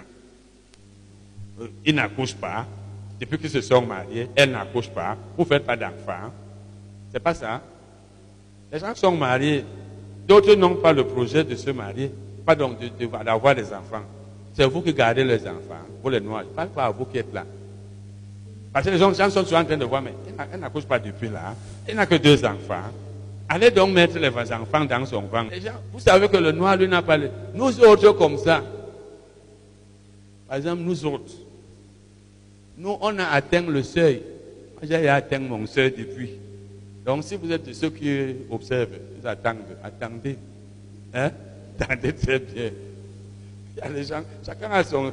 Nous autres, comme ça, on ne serait même plus. Regardez, dans, quelques mois, j'aurai 59 ans. Il n'était pas prévu que je devais me remarier maintenant, c'est pas ça. Quand quelqu'un a un certain âge, il doit déjà avoir élevé ses enfants, c'est pas ça. Il doit déjà se reposer. Regardez quelqu'un à 60 ans, il recommence, le bébé est là. Tu te réveilles, il faut aller le porter. Le ministère, là, au lieu de démarrer le ministère, tu es encore en train d'allaiter les enfants. Les choses sont faites il y a 30 ans. Donc, les gens qui ont les oreilles, les yeux. Mais depuis que j'attends, tu as ton voisin, tu as compris. Donc, ceux-là, quand elle est partie, toute la, la, famille avait, non, je veux dire le, le mari, quand il est rentré, la famille l'avait déjà découragé. Lui aussi, il est allé là-bas. C'était la colère. C'était devenu comme si c'est la sœur qui était responsable. Et je vous conseille, si vous êtes marié et que l'un de vous est déclaré stérile ou alors a des problèmes pour procréer, il ne faut pas en faire un problème. Parce que ce n'est pas lui-même. Il n'a pas volé ça. Parce que ça attriste la femme qui ne conçoit pas. D'abord, elle-même est triste parce qu'elle veut aussi avoir un enfant. Et l'homme, elle a encore, lui, il est encore fâché, l'accuse comme si c'est elle-même qui allait faire ça. C'était donc des problèmes là-bas. C'est elle qui m'a dit, puisque je cause, d'abord, à l'époque, je posais, je me rappelle, le jour, elle m'a envoyé des messages pour m'expliquer tous les miracles que Dieu a fait là-bas, chez elle. C'était beaucoup. Même tout à l'heure, elle m'a envoyé des messages, là, je lui ai envoyé des messages. Elle dit donc que, c'est là où elle a dit, aussi vrai que j'ai prié au Cameroun. Je vais vous montrer comment la foi marche. Ça veut dire que tu, ça peut ne pas marcher maintenant. Tu peux ne pas obtenir ce que Dieu t'a donné ou ce qu'il voulait te donner parce que tu n'avais pas la foi. Mais le jour où tu as la foi, ça vient. C'est là où elle a dit à son mari, au-tu vrai? Parce qu'elle avait déjà, et je vous ai déjà dit ici que la foi grandit. Et ça grandit au fur et à mesure que Dieu fait des choses dans ta vie. Et Dieu fait des choses dans ta vie quand ton niveau de connaissance augmente. Tant que Dieu n'a pas fait des choses extraordinaires dans ta vie, tu seras toujours en train de douter. Il faut que tu aies des témoignages de foi pour que, en t'appuyant sur ces témoignages passés, tu crois que Dieu peut faire d'autres choses. Certains d'entre nous, Dieu n'a jamais rien fait de, spécial dans notre vie, sauf qu'on mange chaque jour, on se rassasie. Il n'y a rien de, spécial que tu dises que j'ai eu la foi pour avoir telle chose. Elle, elle avait donc la foi qu'elle avait lu ici mon livre, la, prière de la foi. Il y a quelques bon, une personne seulement ici que la connaît, puisqu'elle venait là-bas. Ceux qui venaient à Manguer la connaissaient. Y avait un temps, même pendant peut-être quatre ans et demi, on allait toujours ensemble, on rentrait ensemble. Mon ex-épouse n'allait plus là-bas. Donc elle a suivi mes enseignements. Et elle avait mon livre, La prière de la foi. Quand sa nièce est décédée un jour, je vous ai raconté ça ici, elle a ordonné, l'enfant est ressuscité. Donc, étant là-bas maintenant, elle a dit, comme défi, elle a même dit que mon Dieu, je mets mon Dieu comme celui qui va me défendre, comme défi, elle a parlé du mot défi. Elle a dit, aussi vrai que, c'est elle-même qui m'a dit, aussi vrai que j'ai prié au Cameroun, ma nièce a été, a été ressuscitée. Cette année, avant qu'elle ne finisse, je veux, je veux concevoir. Donc, elle s'est appuyée d'abord sur la résurrection. Demande à ton voisin sur quel miracle passé toi tu peux t'appuyer pour dire que tu as la foi. Regarde-le même si tu ne te poses pas la question. Est-ce que tu as un fait passé que tu peux dire que j'ai eu la foi avant d'obtenir telle chose? Si tu n'en as pas, donc tout Dieu va te donner par grâce. Hein. Tu vas toujours rester là, tu dors. Donc Dieu par la grâce, frère. Dieu va faire. Tu as la grâce d'être sauvé. Et exerce la foi pour avoir la chose dont tu as besoin. Ça peut être la guérison, ça peut être autre chose. Quand tu auras ça, ce sera un témoignage, ça va te convaincre. Quand tu auras un autre défi, tu vas te souvenir, parce que les souvenirs, les victoires passées nous, nous poussent à avoir plus de confiance. C'est pas ça, hein? Si tu es quelqu'un qui a toujours échoué, tu as l'espoir d'être admis cette fois. Si tu es quelqu'un qui a toujours perdu le combat, et tu vas à un combat, tu vois déjà ta défaite, c'est pas ça. Parce que toi, tu es un homme de défaite. C'est lui qui a déjà les, victoires passées, c'est lui qui sait que, comme j'ai vaincu tel, j'ai vaincu tel, j'ai vaincu tel, je veux vaincre. C'est pas ça. Hein? Qu'est-ce que David a? Quand David combattait Goliath, n'est-ce pas, il a dit que quand je, me tenais souvent en face de, je crois, du loup, c'est pas ça. Hein? Il dit, je faisais comme ceci. Il s'est appuyé sur ça pour croire que même Goliath là, je vais le vaincre comme j'étais vainqueur ailleurs. Quand tu me regardes donc là, tu as déjà quel, quel témoignage sur la foi. Je ne dis pas que personne de vous n'a. C'est certainement certains en ont. C'est pour dire à ceux qui n'en ont pas, il faut avoir ça. Elle a donc dit cette année, avant que cette année ne finisse, elle a dit cette année, aussi vrai que j'ai prié, ma nièce est au Cameroun, je veux concevoir. Et maintenant, elle me dit que elle a commencé chaque jour à confesser les versets que je leur avais envoyés depuis peut-être trois ans, hein, à confesser, à méditer. Et quand je rentrais du travail, je confessais, je méditais. Je confessais, je méditais. Elle dit le mois suivant, j'ai conçu. Donc un mois de confession et de méditation des versets bibliques, elle a conçu. Elle a dit à son époux, elle dit son époux n'en revenait pas. Parce qu'elle ne pouvait pas croire. Qu'est-ce que je veux par là dire? Si elle avait confessé et médité des années avant, elle aurait conçu. Il a fallu ce défi, cette colère du mari, ce découragement. Donc dès qu'elle a commencé à confesser et à méditer, un mois après, elle a conçu. Ça veut dire que la puissance de Dieu qu'il a délivré, parce que j'ai même ces photos qu'elle a envoyées il y a peut-être un mois. Elle a trois enfants depuis. Elle dit, euh, voici la femme qu'on disait stérile. Sa foi qu'elle a eue, en fait, elle a confessé. Et vous savez que quand on confesse la parole, ça a de la puissance. C'est pas ça. 2 hein? Corinthiens 4, verset 13 dit, j'ai cru, c'est pourquoi j'ai parlé. Donc je confesse, je déclare parce que je crois. Elle a donc cru, elle a confessé, sa foi a fait que la stérilité a disparu La puissance de Dieu était là. Quand elle était au Cameroun, la puissance de Dieu était avec elle. Dans l'avion, la puissance de Dieu était avec elle. Pendant toutes les années qu'elle a passées, je crois que sa a, je crois, 8 ans cette année, la première, l'année. La puissance était avec elle. La, puissance de Dieu était avec elle. Dans l'avion, arrivée là-bas, pendant toutes ces années, elle était là, la puissance. Mais il n'y avait pas la foi. La foi ne pouvait donc pas, étant, donc absente, la, la, puissance de Dieu ne pouvait pas agir. La foi étant absente. Mais quand la foi a été là, la puissance de Dieu a agi. Elle a eu un enfant. Amen. Donc voilà comment ça s'opère. Donc les deux ingrédients que nous sommes en train de voir, c'est il y a la foi et il y a la puissance. La puissance n'agit pas seule. Elle agit, elle ne se manifeste pas seule. Elle se manifeste lorsqu'il y a la foi. Et dans Romains 10, verset 17, je vais citer ça tout à l'heure, la foi vient de la parole de Dieu. C'est pourquoi les enseignements comme ceux que nous donnons ici sont importants.